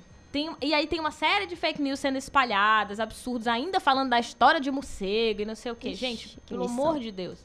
Não caiam nisso. É só você ter os cuidados que o João já falou. Não vão pro hospital, que lá tem gente com baixa imunidade. Se você tiver realmente com corona, aí é que você ataca as pessoas. Pronto, aí é que dá surto. Foi o que aconteceu na Itália. Uhum. Na Itália, o cara foi pro hospital, lá tinha gente com baixa imunidade, e aí, puf, se espalhou lá. Né? Então, assim, aqui a orientação é só se você estiver no quadro de risco, que significam idosos é, e né? pessoas que já tenham uma baixa imunidade. Então, se você é um jovem, tipo, que saúde de boaça, assim, é melhor você ficar em casa e esperar, porque você não vai morrer. E quem foi pro carnaval, reze. Não, tô brincando.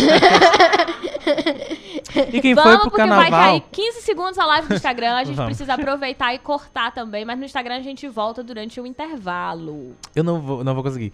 Mas quem foi o carnaval, inclusive, a atenção era pra ter sido tomada com vários outros vírus. É isso que eu tô falando. É, é, é total. Vários outros vírus que são tão destrutivos ou mais quanto? destrutivos quanto o coronavírus. E você talvez nem tenha se ligado. Usou camisinha. Usou camisinha? Eu tô falando pra você mesmo é que pra tá pesar na consciência Seu mesmo. lixo. É isso que eu estou falando. Seu imundo. Sabe, de verdade. Então, atenção. É. Pois é, pelo amor de Deus. Um lixo, você é um lixo. Meu Deus. Beijo, ouvintes. A gente volta daqui a pouco, depois do intervalo, é super rápido.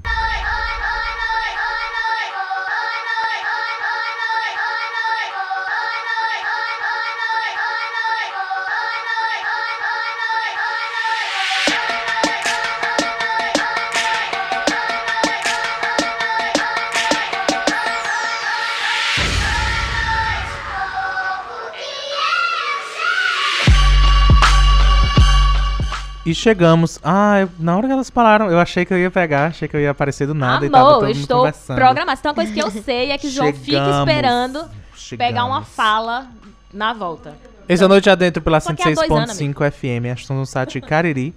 Mas nós também estamos ao vivo pelo arroba underline Noite Adentro no Instagram. E, ai meu Deus, esse é o coronavírus, vocês viram passando. pra você aprender. Meu Deus. Se preocupou? A gente falou, usou camisinha no carnaval? Porque se não usou, não pode estar. Tá pra... É muito. É, eu ainda estou com raiva. Eu ainda estou, né? o cara não lava o pau direito, mas. Passa não, algo não, na mão, não passa vou... algo na mão Ai, pra não pegar o coronavírus. Mas coloca. Coloca o asiático no, no, elevador, no outro elevador. Porque senão eu pego o vírus. Mas é, você é um lixo. Você é um lixo. um beijo. Voltamos com Noite Adentro. Meu Deus, o que é que tem agora, Olivia? Agora a gente faz o Isso Não Cai na Prova aí de novo. Eu não. Se você tá... Essa é a sua vez, amiga. É você que vai apresentar o Isso Não Cai na Prova. Se você tá chegando Vou agora... Falar de coronavírus hoje. A gente, na verdade, a gente tinha vários temas. Tinha muita coisa não do é. governo pra falar. Tem falando do executivo tentando atacar lixo, o legislativo. Lixo também, lixo. É. Por que que isso é considerado crime?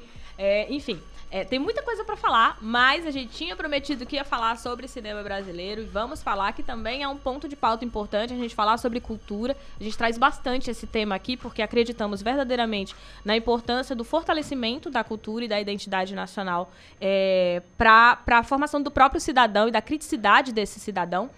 E o cinema não é diferente. O João, a gente precisa aproveitar o conhecimento que o João tem, que é vasto. Zero. Na categoria cinema. pra ele falar um pouco sobre o cinema brasileiro que é tão, digamos assim, não é esculhambado, porque a palavra não é esculhambado. Eu não tô querendo falar que o cinema é esculhambado, eu quero falar a uhum. visão que as pessoas têm, como é a uhum. Osana. Sim, a cara de João, tipo, não é que é Eu não tava nem ouvindo, eu tava não é valorizado, né? É, não é, não é valorizado, não é tipo, a gente pensa é. cinema brasileiro e aí as pessoas Associa começam a condenar. É. É, a gente falou isso no, no podcast passado, né? Associam a pornografia. Uhum. E aí o João explicou um pouquinho sobre por que, que a gente ainda associa. Mas além disso, nós temos, por exemplo, um governo que não é a favor da, do incentivo à, à publicações que não sejam elogiando o próprio governo é, de, de produção nacional. Ditadura, o nome disso é ditadura. É, o nome disso é ditadura. Mas, é, esse é outro tema que é a gente tema, aborda e já abordou aqui outras vezes. Uh, mas aí eu vou pedir para o que o João, e antes a Débora colocou aqui, eu já vou ler que eu sei que é importante. Ela botou assim: acho importante discutir de novo, porque o podcast anterior tinha sido antes de ter caído o tema de cinema na redação do Enem. Uhum. Né, o podcast que a gente uhum. falou lá uhum. sobre cinema foi antes. E aí, para quem não sabe, a redação do Enem do pra ano quem passado. Quem ouviu tirou 10, tirou, tirou mil. quem ouviu o podcast. A, a, redação do ano passado, do último Enem, né, versava sobre a democracia da, da cultura, de uma maneira geral, só que trazia o tema específico sobre cinema. Inclusive, houve um, um questionamento se era a divulgação, o acesso ao cinema ou acesso à cultura, a filme de uma maneira geral, porque geralmente as pessoas pensam cinema a sala de cinema, né? E a uhum. gente não está uhum. falando disso, mas eu vou jogar pro João. O que, que seria o cinema se não a sala? Né, o que, que é, além disso, o conceito de cinema, para depois a gente poder falar um pouquinho sobre como está funcionando o sistema de cinema brasileiro. Ah, se presta, também. se não presta. Por que, que tem pornografia, por que, que não tem. Não vai, sei, João. não sei. Boa pergunta. Ó, oh, João, você vai fazer o quê? Vai, vai dar aula de história do cinema? Nem um pouco, jamais. Se você tiver interessado, tem um negócio que chama Google. Você vai lá e pesquisa. Eu quero de verdade discutir, e aí eu quero invocar uhum. nossos três as três outras pessoas que estão aqui comigo para conversar sobre. Porque eu acho que, que é algo que de fato a gente não está falando. A Ancine está uhum. à beira do suicídio é. e ainda assim a gente não está discutindo a existência e a necessidade da existência do cinema como arte. Porque, de novo, cinema não é só a sala de cinema. Não é só aquilo que você paga caro pra caramba pra sentar e ver um filme. Cinema é tudo que envolve a, a, a arte até chegar naquela sala. É a produção, aliás, é a pré-produção, é a escrita do roteiro, é a gravação, é a pós-produção, a edição. Que no caso o João é todos... roteirista, então ele Exato. entende bem. Ah, é, né? Quem sou eu? eu sou roteirista, trabalho hoje com a escola em cena, que tem uma filial aqui em Juazeiro. E no fim de toda turma a gente tem uma produção de um longa-metragem, e aí eu sou responsável pelo roteiro desta produção de um longa-metragem. Como funciona lá? Assim, é... eu quero participar, por exemplo. Você entra em contato. Eu não tenho o contato aqui, mas vamos lá. Você paga. É. Bom, é. Exatamente, sim. Aí você é, paga é e vai. Um, é uma mensalidade, tem um prazo, como é, é que funciona? Virou uma, uma plub. Virou uma plub, vamos lá. Ah, é uma mensalidade, você paga, a gente tem um encontro mensal, que é um final de semana inteiro. De com força, Bem trabalhando, intenso, né? é bem intenso mesmo. Uh, e é sempre no final de semana, justamente porque uh, a gente tem tanta noção que o cinema é, é, não é tão levado a sério que até a gente que leva a sério pre precisa se ajustar uhum. ao fato de as pessoas que têm o interesse não têm todos os horários do mundo para poder dedicar isso. Não prioriza, né? Isso aí não então, se torna uma então, prioridade. Então, gente, então é no final de semana, sempre. E a gente se encontra tem trabalhos voltados para cinema e TV, porque para preparação do ator é diferente que seja o ser do, o ator do teatro e o ator do cinema e da TV. De várias maneiras. Por exemplo, você não pode falar da mesma maneira se for para o teatro, se for para o cinema, porque o cinema exige talvez uma realidade maior que o teatro por vários por várias questões não poderia entregar. Porque, por exemplo, quem está me assistindo no filme tá ouvindo na, no volume que eu falar. Ou então tá vendo a legenda do que eu estou falando. Uhum. E se ele achar um pouco baixo o volume, ele vai e aumenta. Mas quem tá no teatro não tem essa opção. Então o ator tem que estar preparado no teatro para ser ouvido pela pessoa da primeira cadeira do, tão bem quanto quem tá lá atrás. Então a colocação de voz é diferente, no teatro ele tem um palco inteiro para aproveitar e no cinema provavelmente ele tem um enquadro que ele não pode nem sair do lugar. É uma outra interação, Então né? tudo é diferente e lá a gente foca de fato em cinema e TV, que são áreas mais parecidas. Mas se você estiver interessado, você procura em cena no, no Instagram. Em cena. Ou escola de atores.tv no Instagram também. Em cena. Ou fala com Cheyenne, Cheyenne Alencar no Instagram também. Vai lá seguir ela. Ah, e disse que foi a gente que mandou. Mas enfim. Voltando e aí falando sobre cinema. Antes de mais nada, porque eu vou falar antes, mas aí eu já vou deixar uma pergunta para nossos três Ah, co-apresentadoras, você não é mais convidada, co-apresentadoras. Qual foi o último filme brasileiro que vocês assistiram? Fica aí pensando, não precisa responder agora. Mas eu já sei, é o ah. único que eu sei, foi Bacurau. Pronto, de, antes desse foi qual? Ah, sei lá. tá vendo? É. Aquele eu sabia. lá que tava no cinema. Não. Minha mãe... Minha mãe é uma peça. Minha mãe é uma peça. Não, o meu terceiro, é aquele, né? Democracia em Vertigem. Meu Deus. Okay.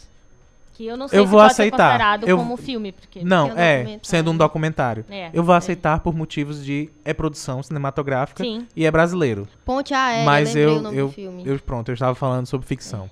A pergunta foi mal, foi mal formulada. Ah! Anulou a pergunta. Ainda bem, porque eu pelo menos tinha alguma coisa pra Anulou responder. a questão. E pra, pra, você ver como o nosso pensamento ainda é tão raso em relação ao cinema brasileiro, porque quando eu fui assistir Ponte Aérea, eu fui uhum não não estranhe minha leseira. Eu não sabia, não sabia que era um filme brasileiro, eu vi o nome, vi o desenho, uhum. e aí eu vou assistir esse filme. E quando começou e o filme. Gente, tá ele... dublado. E eu fiquei, como assim, velho? Que filme? Aí quando eu olhei os atores, aí eu falei, caramba, e olha o pensamento, assim, é, é uma autocrítica, inclusive nem parece que é filme brasileiro, porque a gente já associa inconscientemente que filme brasileiro. É uma produção não... ruim. Isso, não tem e qualidade. foi um filme que eu fiquei assim. É verdade. Já, alguém aqui já assistiu esse filme, Ponte Aérea? Acho não. que é Ponte Aérea mesmo o nome. Ele é muito. Assim, cara. Muito massa. Muito massa, é. Muito massa. Porque nós somos muito massa. Porque nós somos muito massa. Gente, é mas tem um, eu assisti um, mas eu não consigo lembrar de jeito nenhum o nome. que é um, um que enfim, tem um cara, eu não vou conseguir descrever agora, mas tem um cara, eu sei que tem políticos e ele mata políticos, só que ele é de dentro da polícia, aí ele investiga, enfim, e ele é brasileiro esse filme. Não sei, eu acho que é só uma palavra, inclusive, o nome do filme. Mas não consigo Tal hora você é. lembra. Okay. Pessoal da live. Tava eu assistindo lá. Ajudem, eu sei que ele é. mata umas pessoas e tem um jogo de política ali, tem umas representações. De fato, como a gente sabe que existe a, a política a, a podre por trás. É, e aí te, te, teve uma hora que eu fiquei bem assim, com, com esse pensamento também de, ah, no começo eu não gostei, mas eu acho que era muito do meu preconceito Sim, também. O preconceito, e é. depois eu fui entendendo, e aí tinha nuances que são próprios da realidade brasileira que a gente não vai encontrar em filme algum. Nenhum, é. Sabe? Onde a gente pode se identificar. Foi o mesmo caso de Bacurau. Quando eu assisti, é, eu fiquei bastante chateada no começo. Eu acho que é a primeira vez que eu tô falando isso em público que eu me incomodei porque eu imaginei quem assistir Bacurau, que não é do Nordeste, e só reforçava a ideia de que é, o, o, Nordeste só tem seca, uhum. sabe? E, e, que era só isso e pronto. Então eu fiquei bastante incomodada. Depois, à medida que eu vou assistindo o filme e depois que eu vou refletir sobre todo o contexto do filme, é que eu entendo as nuances e como aquilo é importante. Porque tem um detalhe: eu não assisti Bacurau em qualquer lugar. Eu assisti no Cinema São Luís, que estava comemorando, tipo, aniversário de 60 anos, eu acho, no um, meio da cidade de Recife. Uma, uma vivência, então. Sabe? Então, o filme, o tempo todo, a galera que é de, a grande maioria lá que estava assistindo era de Recife, gritava loucamente, porque entendia as referências da cultura pernambucana existente no filme. E isso foi que me fez perceber a importância do filme. Então, o filme brasileiro, eu acho que a gente precisa aprender a olhar para ele também, porque só ele vai ter nuances da nossa própria realidade que a gente não consegue encontrar. A gente está muito acostumado com aquele filme de o filme americano. Muito perfeito né? Com, né? Que, que, tem um padrãozinho, que é. que é com a realidade deles. A gente conhece muito. Quando a gente fala de escola, as pessoas pensam que é como tá no cinema americano. Faculdade, as pessoas pensam que é como o cinema americano. É, sei lá, o café da manhã, Sim. as pessoas imaginam como o cinema americano. Então, a sua própria realidade não está refletida no, lá no cinema também. E acaba que isso vai refletindo no nosso cotidiano, como a gente assiste somente coisas que trazem referências que não são nossas, a gente acaba pensando que as nossas referências não são corretas, né? Assim, uhum. acaba criticando demais o, a nossa realidade e trazendo uma aceitação que reflete em todos os aspectos da nossa vida. É, educação, comércio, política, tudo. Tudo reflete, até porque o cinema filmes, é, é, eu, acredito, eu vejo como um meio de comunicação, uma troca, troca não, até porque só, você só assiste, né? Você só recebe.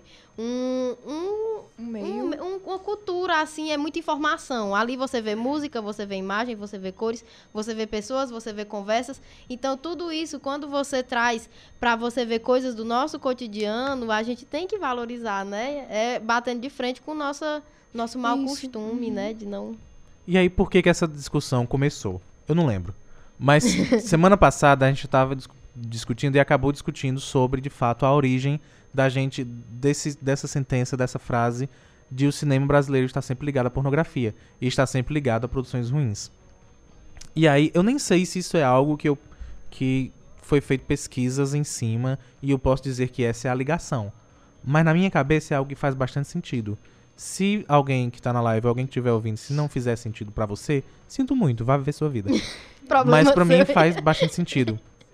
Há não muito tempo atrás, na época da nossa ditadura, a, nós tivemos uma produção muito gigante de filmes.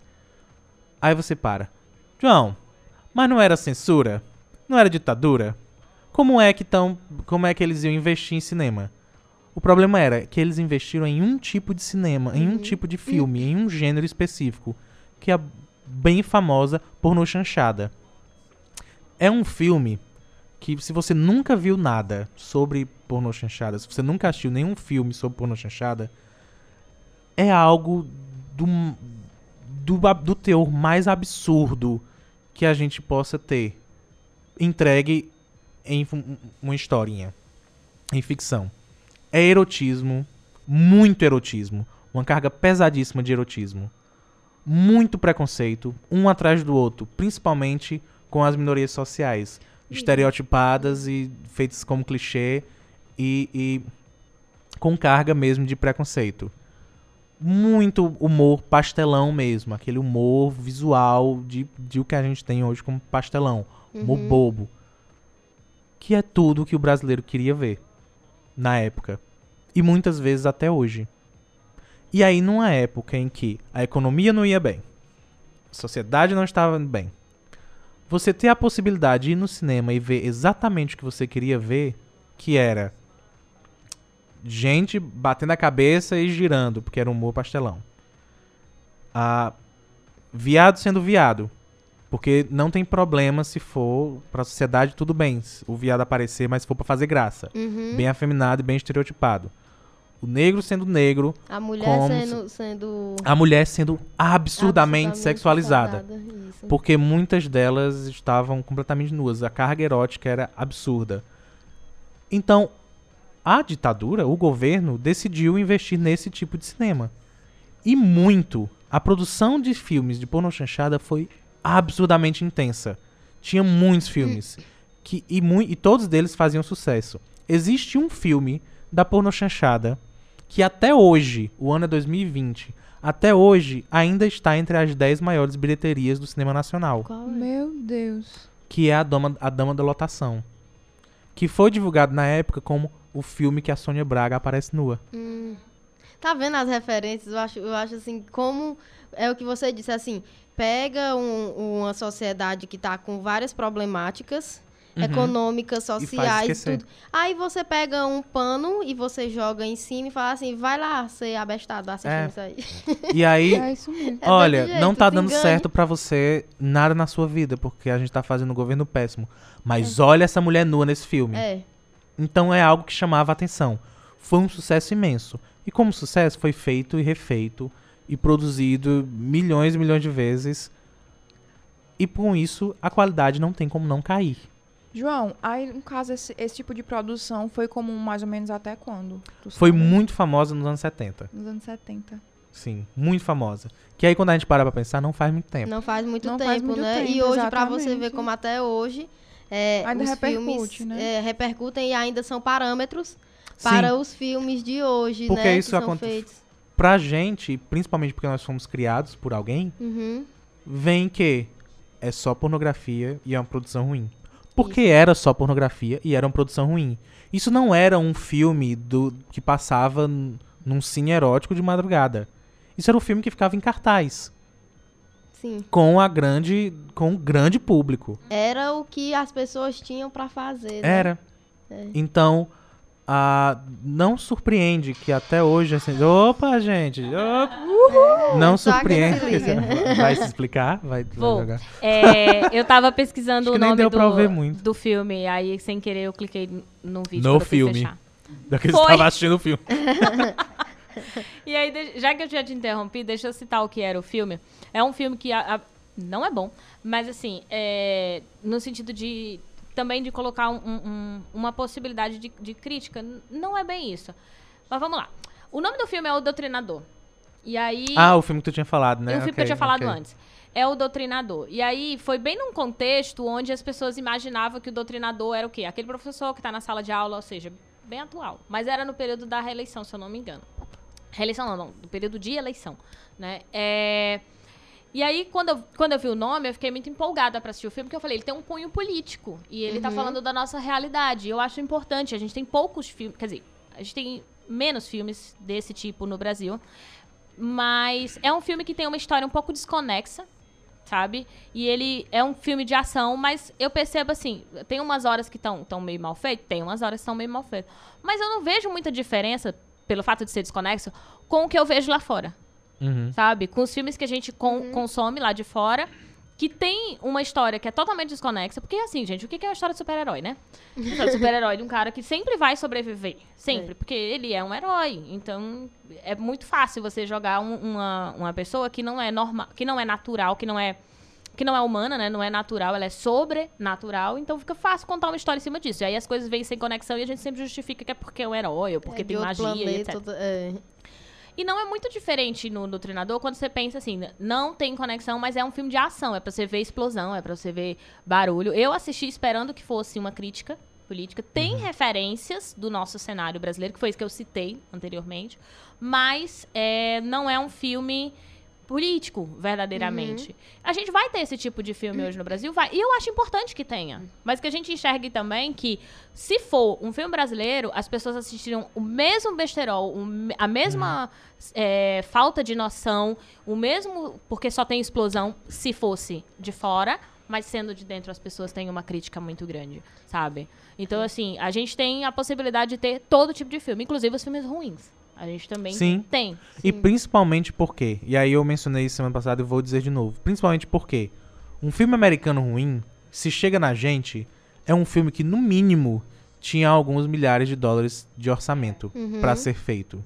Já é o ruim que chega na gente. Porque normalmente o que chega re realmente são as grandes produções. Sim. Um filme alternativo brasileiro tem zero orçamento. Zero. E eu falo isso como pessoa que faz filme alternativo. A gente tem. Porque, por exemplo, eu mencionei que a escola de atores é paga. Mas ela é paga porque no final os atores vão conseguir tirar DRT.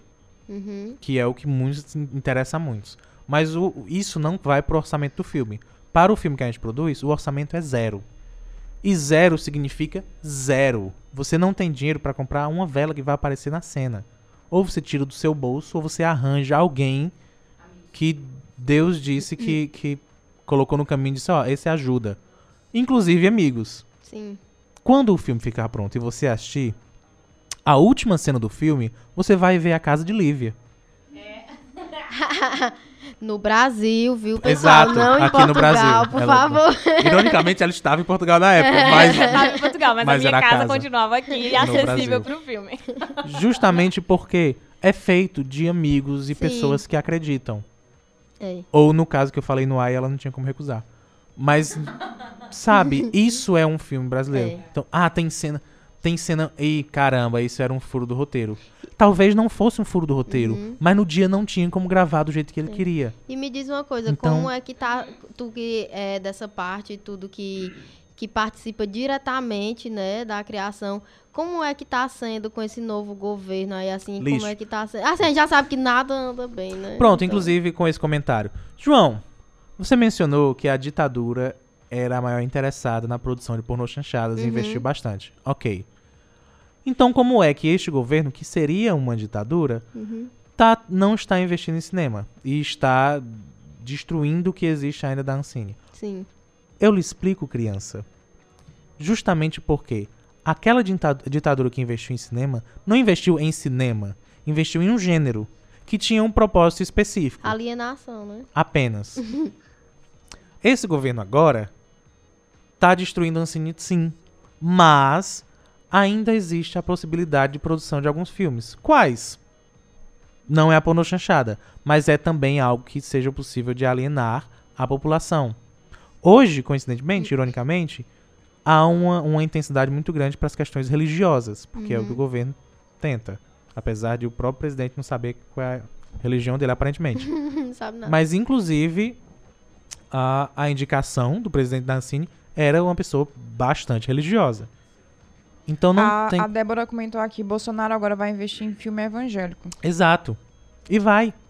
E assim, não- o quadro não é só Nancini, né? Em todos os outros. Então As só tá representações mudando- todas. É, só são. tá mudando, né? Assim como na, na nossa outra ditadura era o investimento em porno, porno chanchada. Uhum. Hoje, é, não, não é, é desmerecendo de forma alguma, mas tipo assim, a tentativa é a mesma, é alienar. É, o que tá por trás Sim. é o mesmo. É o, é. o mesmo. O objetivo é, o mesmo. é o mesmo Mas é porque talvez a porno chanchada hoje não funcionasse Não da é, maneira que funcionou. Justamente, então, Aham. o, que se, o que se atualizou aí foi simplesmente o produto, mas a intenção é a mesma, né? Inclusive, tem aqui, é, eu não sei hoje como é que tá o andamento, mas tem um projeto, é, juntamente com a Ancine também, é, que é do cinema, o cinema cultural, que começaram a fazer ali na Praça da Refez. Eu acho que quem passou ali vê, vê aquela placa que já está lá há um tempo, os tapumes e tal.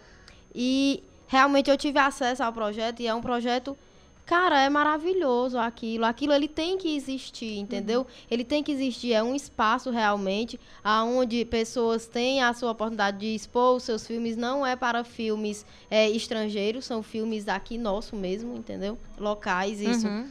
E é um espaço maravilhoso, tem, tem salas de aula, tem vários, vários equipamentos dentro desse projeto que enriquecem muito a cidade. Então tem esse projeto aqui para o é, tem esse projeto aqui para o Crato, tem ele para Tauá, se não me engano, Crateús, algumas cidades específicas o mesmo projeto. E até onde eu sei ele se encontra parado e pela nossa assim, se for tirar por hoje como está a nossa situação, a questão de investimento na cultura do nosso país, com certeza isso aí não vai para frente tão cedo, porque não é uma prioridade na cabeça dos governantes. Mal sabem eles que a cultura, essa forma de, de comunicação, ela tem um, teor, assim, importantíssimo. Uhum. Importantíssimo. Abraça e, e, e representa o que a gente tem aqui de uma forma riquíssima, que a gente tem que aprender a valorizar e quebrar esse padrão que a gente tem dentro de nós, né? Construído. Porque a gente tem. Mas, João, eu super amo cinema nacional, porque eu assisti o Alto da Alto da Compadecida Compadecida. várias vezes. Pronto. Essa é a minha questão também. Uma das questões que, por favor, estamos levantando hoje. Tem, vai ter um filme que vai chegar nas grandes telas, É. nas grandes salas, nos shoppings da vida, sendo nacional. Mas até esse filme tem um investimento, tem uma produção Uhum. específica Esse de que eu um falei estúdio. Pois é Tem apoio da. É. de um estúdio específico. A Minha Mãe é uma peça é um deles. Tu já viu aquele. Ai, Que Vida Ai, é Que um deles. Vida, é, esse daí também. A- é a- muito- inclusive, Ai Que Vida. Não, Ai Que Vida. A, a- a- parabéns, Ai Que Vida. Porque foi. Você vê que, que, que, ele não tinha um orçamento Uhum. nenhum. É visível. E ele né? conseguiu é, é, atingir muita gente. É, sim. Isso é o que é a beleza, inclusive. O E que que passa- faz funcionar é, a, é a- a capacidade desses atores e produtores e diretores e roteiristas de amar a arte a Uhum. ponto de Sim. jogar. É, o- Mas pra ele, inclusive, quando foi que ficou, como foi que ficou famoso Que Vida? Aonde você assistiu? Foi no DVD pirata? é. Foi no É. YouTube? É Porque isso não agora, estava tipo, sendo é revertido só- pra ele. Não é só o investimento no próprio filme, é Sim. também na possibilidade do acesso a esse Uhum. filme. Justamente. Quem é Como que- que ele vai ser propagado, né? Exato. E também das pessoas terem conhecimento das outras opções. Por exemplo, quando você fala é, da Refesa, pra quem não sabe, ela tá falando da cidade do Crato, tá, gente? Da Isso. estação ferroviária, que aqui tem um. um- é considerado um centro de arte, na verdade. Só que no meio da, É. da, Da cidade. Da cidade. É. né? Onde tem festa, não tem show, enfim. Tem uma série de coisas que acontece lá. Feiras de artesanato, etc. E aí, além disso, a gente tinha o, o, o Elvis Pinheiro, que ele fala sobre. Ele tem o Sétima, né, aqui, que é, que é um grupo de, de estudo. Uhum. Aí tem o João também, que ele fala do, do Encena. Mas aí você tem também o próprio BNB, que tinha, né, que agora tá quase fechando. A gente tem a oportunidade, tem mais de, acho que tem 10 anos o BNB, talvez mais, é, em Juazeiro do Norte, Uhum. que sempre trouxe cinema, que sempre. Claro, a gente está falando aqui de cinema de uma maneira geral. Mas também acesso a outros tipos de cinema também, que não era só o brasileiro. Porque eu lembro que no BNB, e o Elvis sempre trazia é, outros cinemas que não fossem só o americano. Mas eu acho que já é um passo, pelo menos, para romper. Então, eu estou só colocando para que a gente perceba que o investimento, quando a gente fala de cinema, não é só investir no cinema em si, na, na uhum. desculpa, não no cinema, na, na construção do filme em si. Isso é importantíssimo, o investimento, porque não tem como começar a produzir do zero, se não for, tipo, amando, como é o caso que o João está uhum. descrevendo.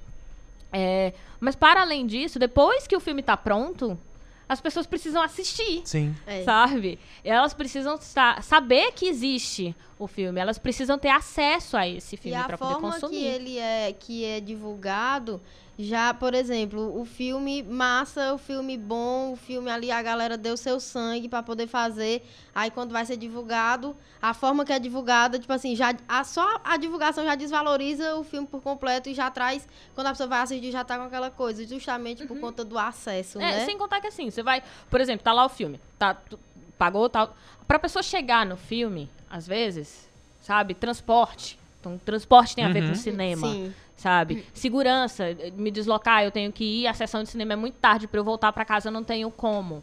Então você tem uma série de outras coisas que envolvem diretamente. E, e, o João está trazendo a questão direta do cinema. Mas existem também as questões que são indiretas, que já são complicadoras por si só, que a gente não precisa de nenhum governo fechando a Ancine para já ser difícil produzir, uhum. sabe? É. De ser difícil as pessoas consumirem. E for, isso me fez lembrar. Uh, também vem muito da nossa mentalidade, porque a gente criou essa ideia de que veio do Brasil, não serve. Sim. Uhum. O que já atrapalha, porque a gente chegou num ponto de, João, quero assistir os filmes nacionais, mas tem um cinema, como é o caso de certas regiões. Tem um cinema pra região pra inteira. Pra região, tipo, pra várias cidades. Pra região, e exato. Aí, e a gente vê muito lugar que não tem nem, nem ideia de uhum. previsão de ter, Pois né? é. E aí, dos seis filmes que eles sempre colocam em cartaz, nenhum é nacional. Uhum. Então, como assistir se não é. tem? De fato, agora vem a hora. É foda. Uhum. Mas já vem da gente. Isso. Já vem da gente. Quando tem um nacional, você vai? Pois é. Você vai Ou escolher? você prefere o é. outro? É verdade. Porque sim, às vezes a gente nem pode ir, porque às, às vezes, vezes tá a gente não tem nem o dinheiro, exatamente. Pra, tá você quer escolher um. Mas quando tem, qual é o que você escolhe? Justamente. Porque é uma questão de valorização que se dá. Quando eu existe um site chama queerfeed.com.br. Eu escrevi uma resenha. Eu sou colaborador. Vai lá. Eu já ia perguntar, tu não é mais colaborador? Eu sou colaborador de lá. Mas eu escrevi uma resenha, inclusive foi o primeiro texto que eu escrevi, que eu escrevi pro site. Ah, foi uma resenha do filme Primos, que é nacional. Que é do Tiago Casado. Hum. Ah, e na resenha eu mencionei um outro filme porque Primos é um filme LGBT, nacional. Uhum. E eu mencionei um outro filme LGBT, que chama é, Com Amor Simon. Uhum. Eu acho que é esse o nome. que é o Love Simon. Uhum. É, é, que é americano. Eu acho o filme Love Simon, que Liv está descobrindo como é o nome dele mesmo, a versão brasileira.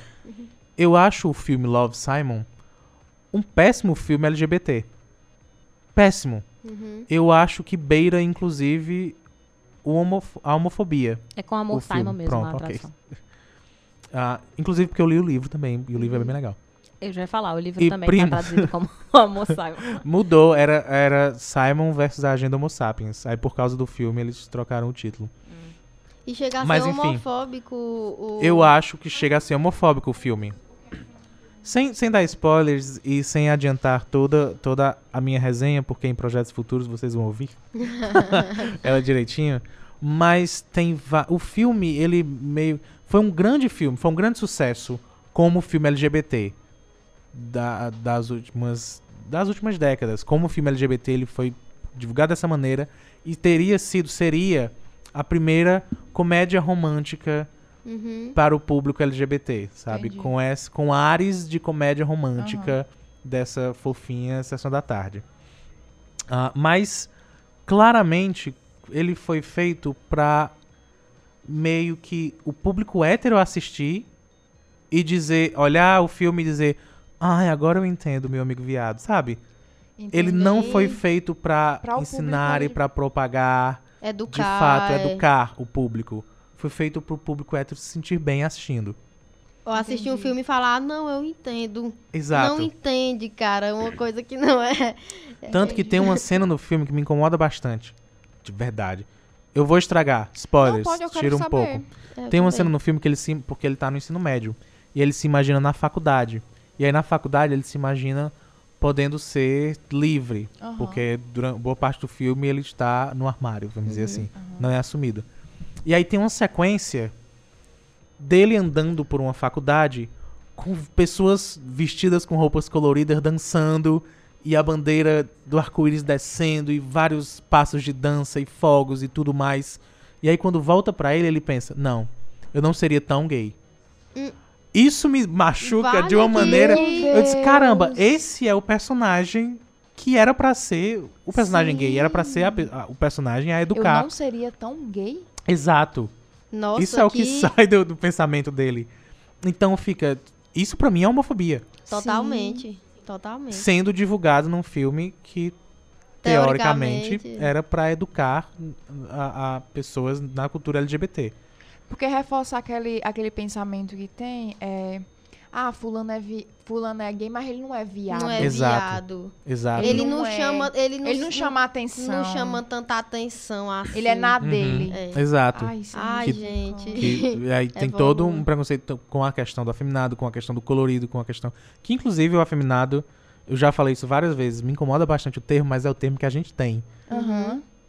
Mas me incomoda muito porque tanto é homofóbico quanto é misógino. Sempre me incomodou sim, esse, esse sim, termo. Demais, porque ele é. consegue unir nossa, dois preconceitos. É. Cara, é porque é tá ligando o, a, o, comportamento. Mas, enfim, nós estamos falando sobre isso por enquanto.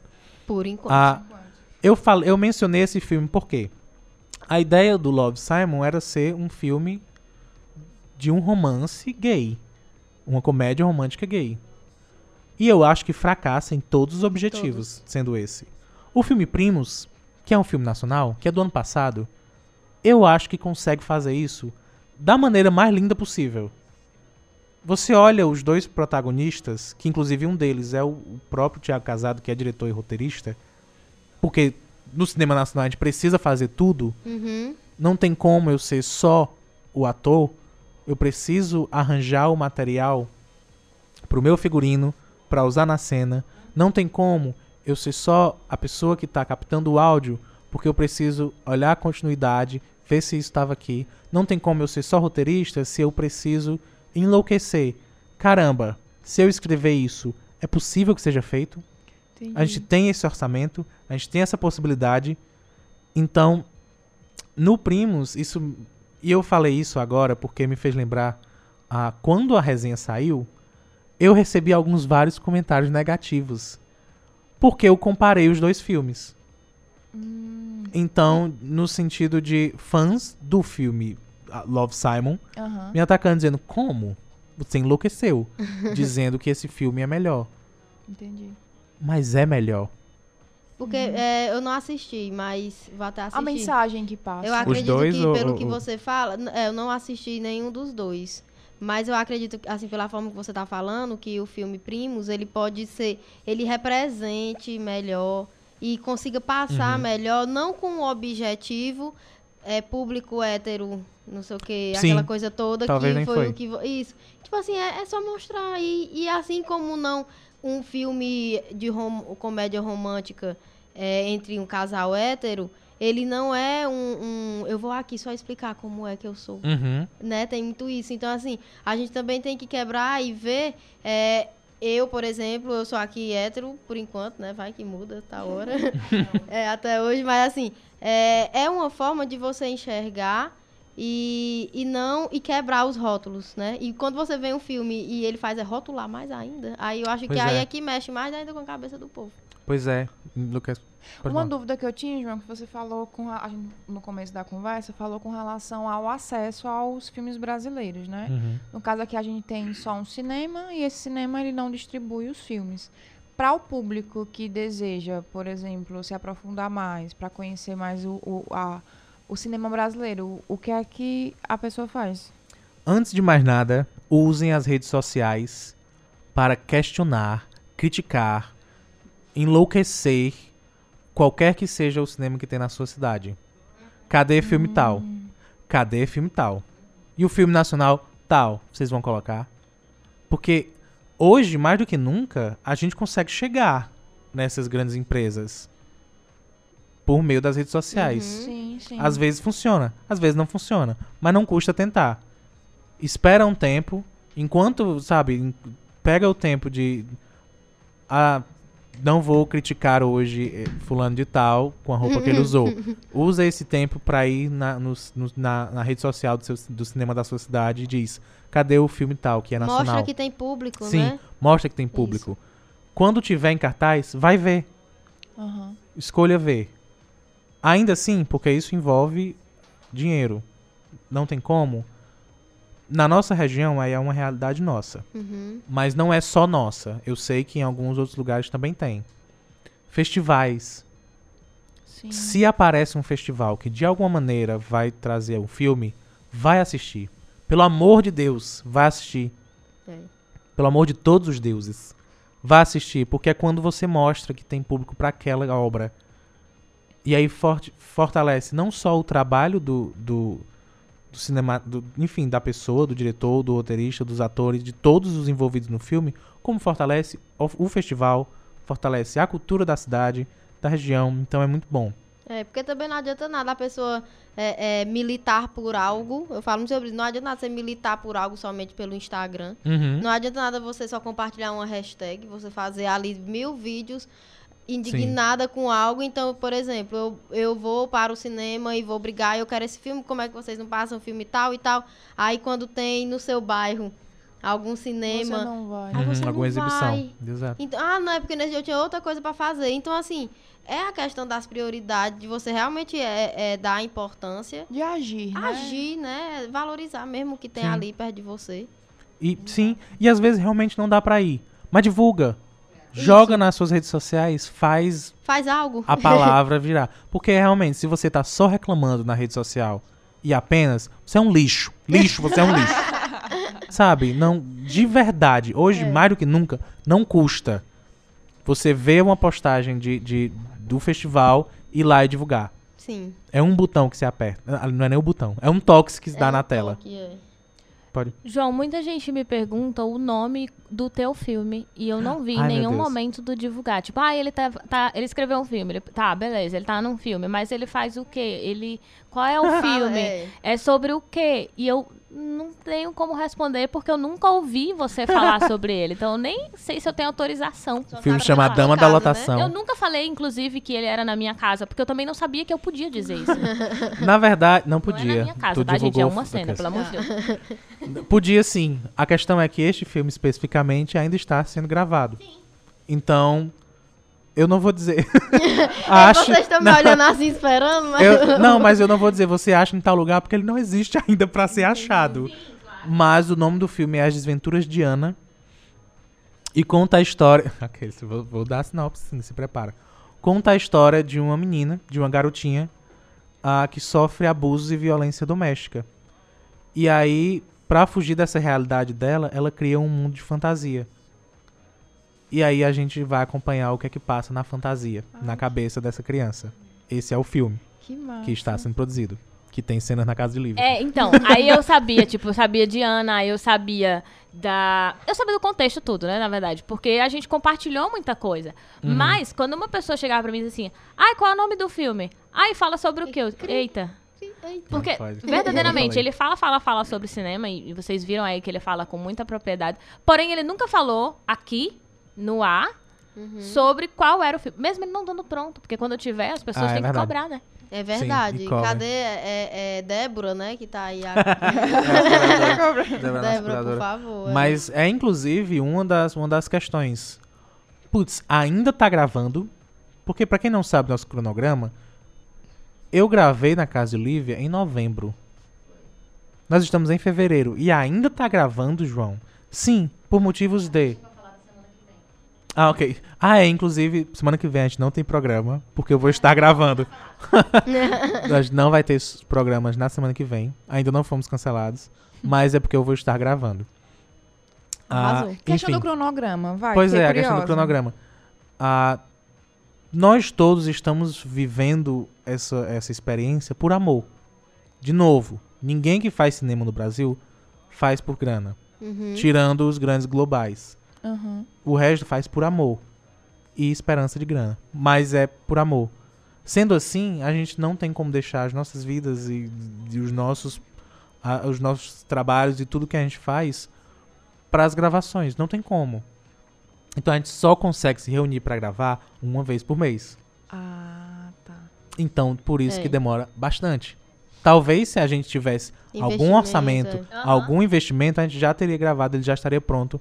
E eu dizendo, você assiste em tal lugar. Que inclusive por isso que não teve Noite Adentro durante um período. Porque o João Sim. tava gravando, como não vai ter na semana que vem, porque ele não tinha como se dividir e era o horário que dava para fazer no fim de semana, pelas questões que ele já explicou antes. Né? Então, por exemplo, a Débora perguntou aqui: quando tiver pronto? Onde vai ser exibido? E, aliás, como é o processo de conseguir divulgar uma produção que é uma produção alternativa? O Queer Feed acabou de entrar no Instagram. Meu Deus! Gente do céu! Oi, Queer Feed, tava falando de vocês. Falei de vocês, patrão. Mas enfim.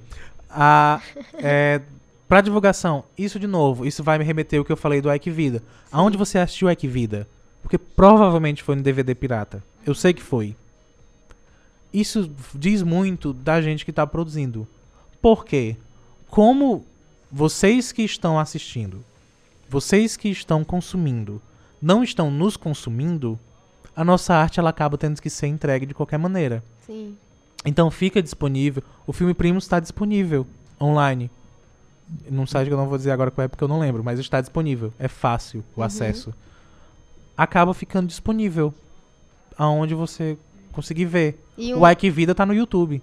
E o conteúdo desse filme, assim, pela prévia que você deu, né, do que você está produzindo, é, é até uma boa, uma oportunidade, por exemplo, é, na arquitetura a gente vê muitas muitas, principalmente no urbanismo, é, formas de integrar a sociedade, formas de trazer vivências que integrem a sociedade ou a comunidade, principalmente pessoas que não têm acesso ao cinema. Então, assim, eu não sei o que você acha do, do cinema é, urbano, né? Que é quando você coloca, acho que é, é, é, cinema urbano, não sei, aquele quando é na rua e tal, que uhum. chama o pessoal.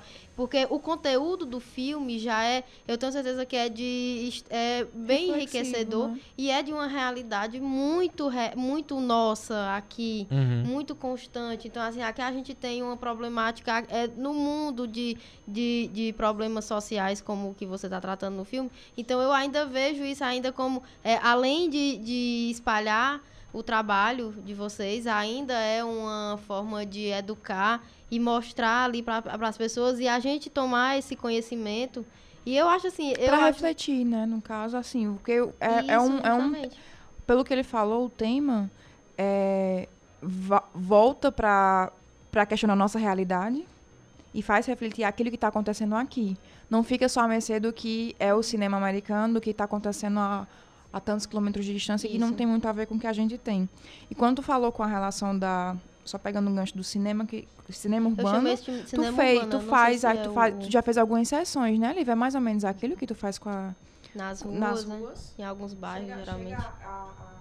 É, não necessariamente é, mas tá, o que você está falando é do projeto de, de cinema na rua para crianças, né? Uhum. É, é, é uma forma. A gente pega filmes que achamos que tem um contexto onde a criança na verdade, o foco não é nem a criança, é mais o adulto. Os filmes são mais infantis porque as, a gente leva crianças e é uma forma de trazer acesso às crianças, mas de discutir com os adultos aquela temática que foi tratada. Né? E quando você trata, por exemplo, de um filme brasileiro, é, você está falando da sua própria realidade. Porque quando a Osana fala assim, ah, um filme norte-americano, ele tá, você quando vê a cena, muitas vezes você vai achar que é aquilo que está acontecendo lá. Então, é sim uma forma de alienação, porque sim. você está assistindo algo que não é da tua realidade, então você não tem que questionar, você não tem que pensar sobre isso, né? Quando você vê um filme que é um filme brasileiro, que está falando sobre a sua própria realidade, e você, como brasileiro, está assistindo aquilo, você não está só assistindo o filme, você não está só se divertindo, você não está só passando seu tempo, você não está só é, é, usando aquilo como entretenimento. Você está usando aquilo também para questionamento, para reflexão e para criticidade, Sim. que é uma das coisas que a gente vem falando muito aqui no programa, de como o cinema, como uma, uma grande parte da cultura, né, como, como um, um o instrumento de, de, fortalecimento da cultura é importante para a gente se compreender, para a gente refletir, para a gente gerar criticidade. Sim. Né? Então, é, essa é a grande diferença. Quando você assiste algo que é, que é seu, que é próprio seu, você está pensando na sua própria realidade. Você não está só gerando identidade. Você também está é, ativando, ou pelo menos pontuando, ou, ou, ou, sabe, deixando uma pulga atrás da orelha, assim, de, sobre um determinado tema. Isso traz até, assim, até uma reflexão que talvez um dos fatores que faça a gente desvalorizar tanto o cinema brasileiro seja justamente porque a gente tem que encarar a nossa a não, nossa realidade. A nossa isso, a nossa realidade e isso nos incomode a ponto da gente querer sim a alienação, uhum. porque é mais uhum. fácil. Porque a alienação porque relaxa é sempre a sua cabeça, né? A alienação não é, exige é, que você reflita, reflexão é um exercício diário e um exercício Ao contrário, que cansa, né? Se a gente falar, por exemplo, acostumado. de alienação como foi a porno chanchada, Sim ela fazia era uh, confirmar Sim. os preconceitos, Sim, confirmar ainda, né? a, a, a, sensualização da mulher como, se, como uma necessidade, como se fosse aqui, apenas para aquilo, sabe? Uhum. E aí, só complementando, respondendo a questão que, que Débora colocou de divulgação, uh, e também falando de cinema Deixa social... Deixa eu falar como é que ela, ela disse que foi divulgado para ela o Ike Vida. Ela disse que assistiu numa aula de filosofia da faculdade, onde o professor levou por engano. Ok. ok. Quer então, dizer, é. talvez ela não tivesse nunca acesso, mas aí o professor. ok, de filosofia. enganou. Gente, a gente vai assistir hoje. Ai que vida de Franz Kafka. pra ver. Okay. Mas a, os festivais ainda são a grande salvação do cinema uhum. alternativo. Ah, porque muitos ainda rendem para as pessoas da produção.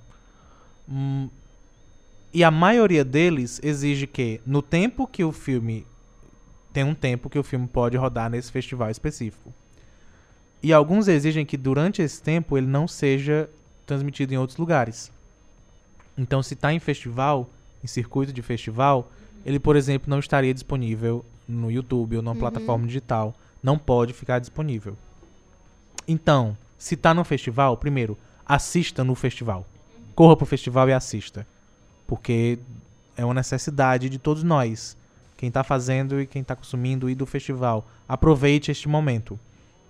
Depois disso, acaba sendo que involuntário, porque ah, não está nas grandes telas, não está no, no, nos grandes cinemas, então a gente acaba sempre divulgando online ou fazendo algumas cópias de DVD de alguma maneira. É assim que se divulga. Porque não, não nos foi dada a outra opção. Sim. E aí vocês harmonizaram, inclusive, assim, foi bem. Mas não nos foi dada outra opção. Então essa é a né? opção que a gente tem. Então é por isso que é tão importante que. Valorizar esses eventos, né? Os eventos. Sim. Questione os cinemas. Por que, que não tem? E, cara, às vezes um, um seguidor numa rede social ajuda. Porque mostra apoio. Inclusive um é João.will um, no Instagram. Né? De um Exatamente. em um, assim, se constrói uma, uma massa ali que vai realmente buscar que por algo, né? Se, né? se todo mundo pensasse assim, não, eu vou deixar outra pessoa faz isso, outra pessoa faz, ninguém faz. Então uhum. assim, faça a sua parte só, só faça. Exatamente. E outra coisa, é, vamos, vamos se livrar de verdade desse preconceito que a gente tem com a gente. Uhum. E entender as nossas dificuldades também. Puta merda, olha a hora. E entender as nossas uhum. dificuldades também. É diferente de eu estar assistindo uma super produção hollywoodiana e dizer, hum, esse efeito tá meio ruinzinho, né? Do que eu assistir um filme brasileiro de zero orçamento Isso, e, e, dizer, sabe, e exigir é. a mesma coisa. Não tem como. Não tem como. Eu não sei se quando eu assisto um filme brasileiro, eu começo, eu tenho hoje esse olhar de produção, então eu assisto dizendo, ok, essa não foi a melhor maneira, mas provavelmente essa era a única maneira. Você já vê isso, a realidade, é. né? Então a gente já começa a relevar. Provavelmente só tinha essa maneira de gravar o que foi feito. Então uh, é diferente de uma superprodução que tinha várias câmeras simultâneas, uma equipe de edição com, com todo o equipamento necessário para computação gráfica. É muito diferente. Então não vamos julgar o filme brasileiro de zero orçamento com a superprodução Sim. multibilionária que a gente está acostumado a ver até isso ajuda. Porque isso faz a gente, pelo menos, não xingar e o, nem que, o, o, cara que fez é. tudo, jogou a alma inteira, às vezes o dinheiro do próprio bolso, para conseguir fazer arte. Resumo, é. não seja um lixo. Não seja um lixo e nem burro. É o que a gente gostaria de ensinar hoje, a nossa moral. Hoje, tema, tema, é, como sabe, só no final, não seja um lixo. É. lixo. Seu lixo. Seu lixo. Lívia, vai, vamos se despedir, tá na hora. Foi isso, gente. É, por questões de tempo, nós precisamos encerrar. Como sempre, todas as temáticas que nós trazemos aqui, elas, por serem temáticas que é, a gente muitas vezes nem prepara, a gente só joga um tema. É muito abrangente, não tem como encerrar em uma hora.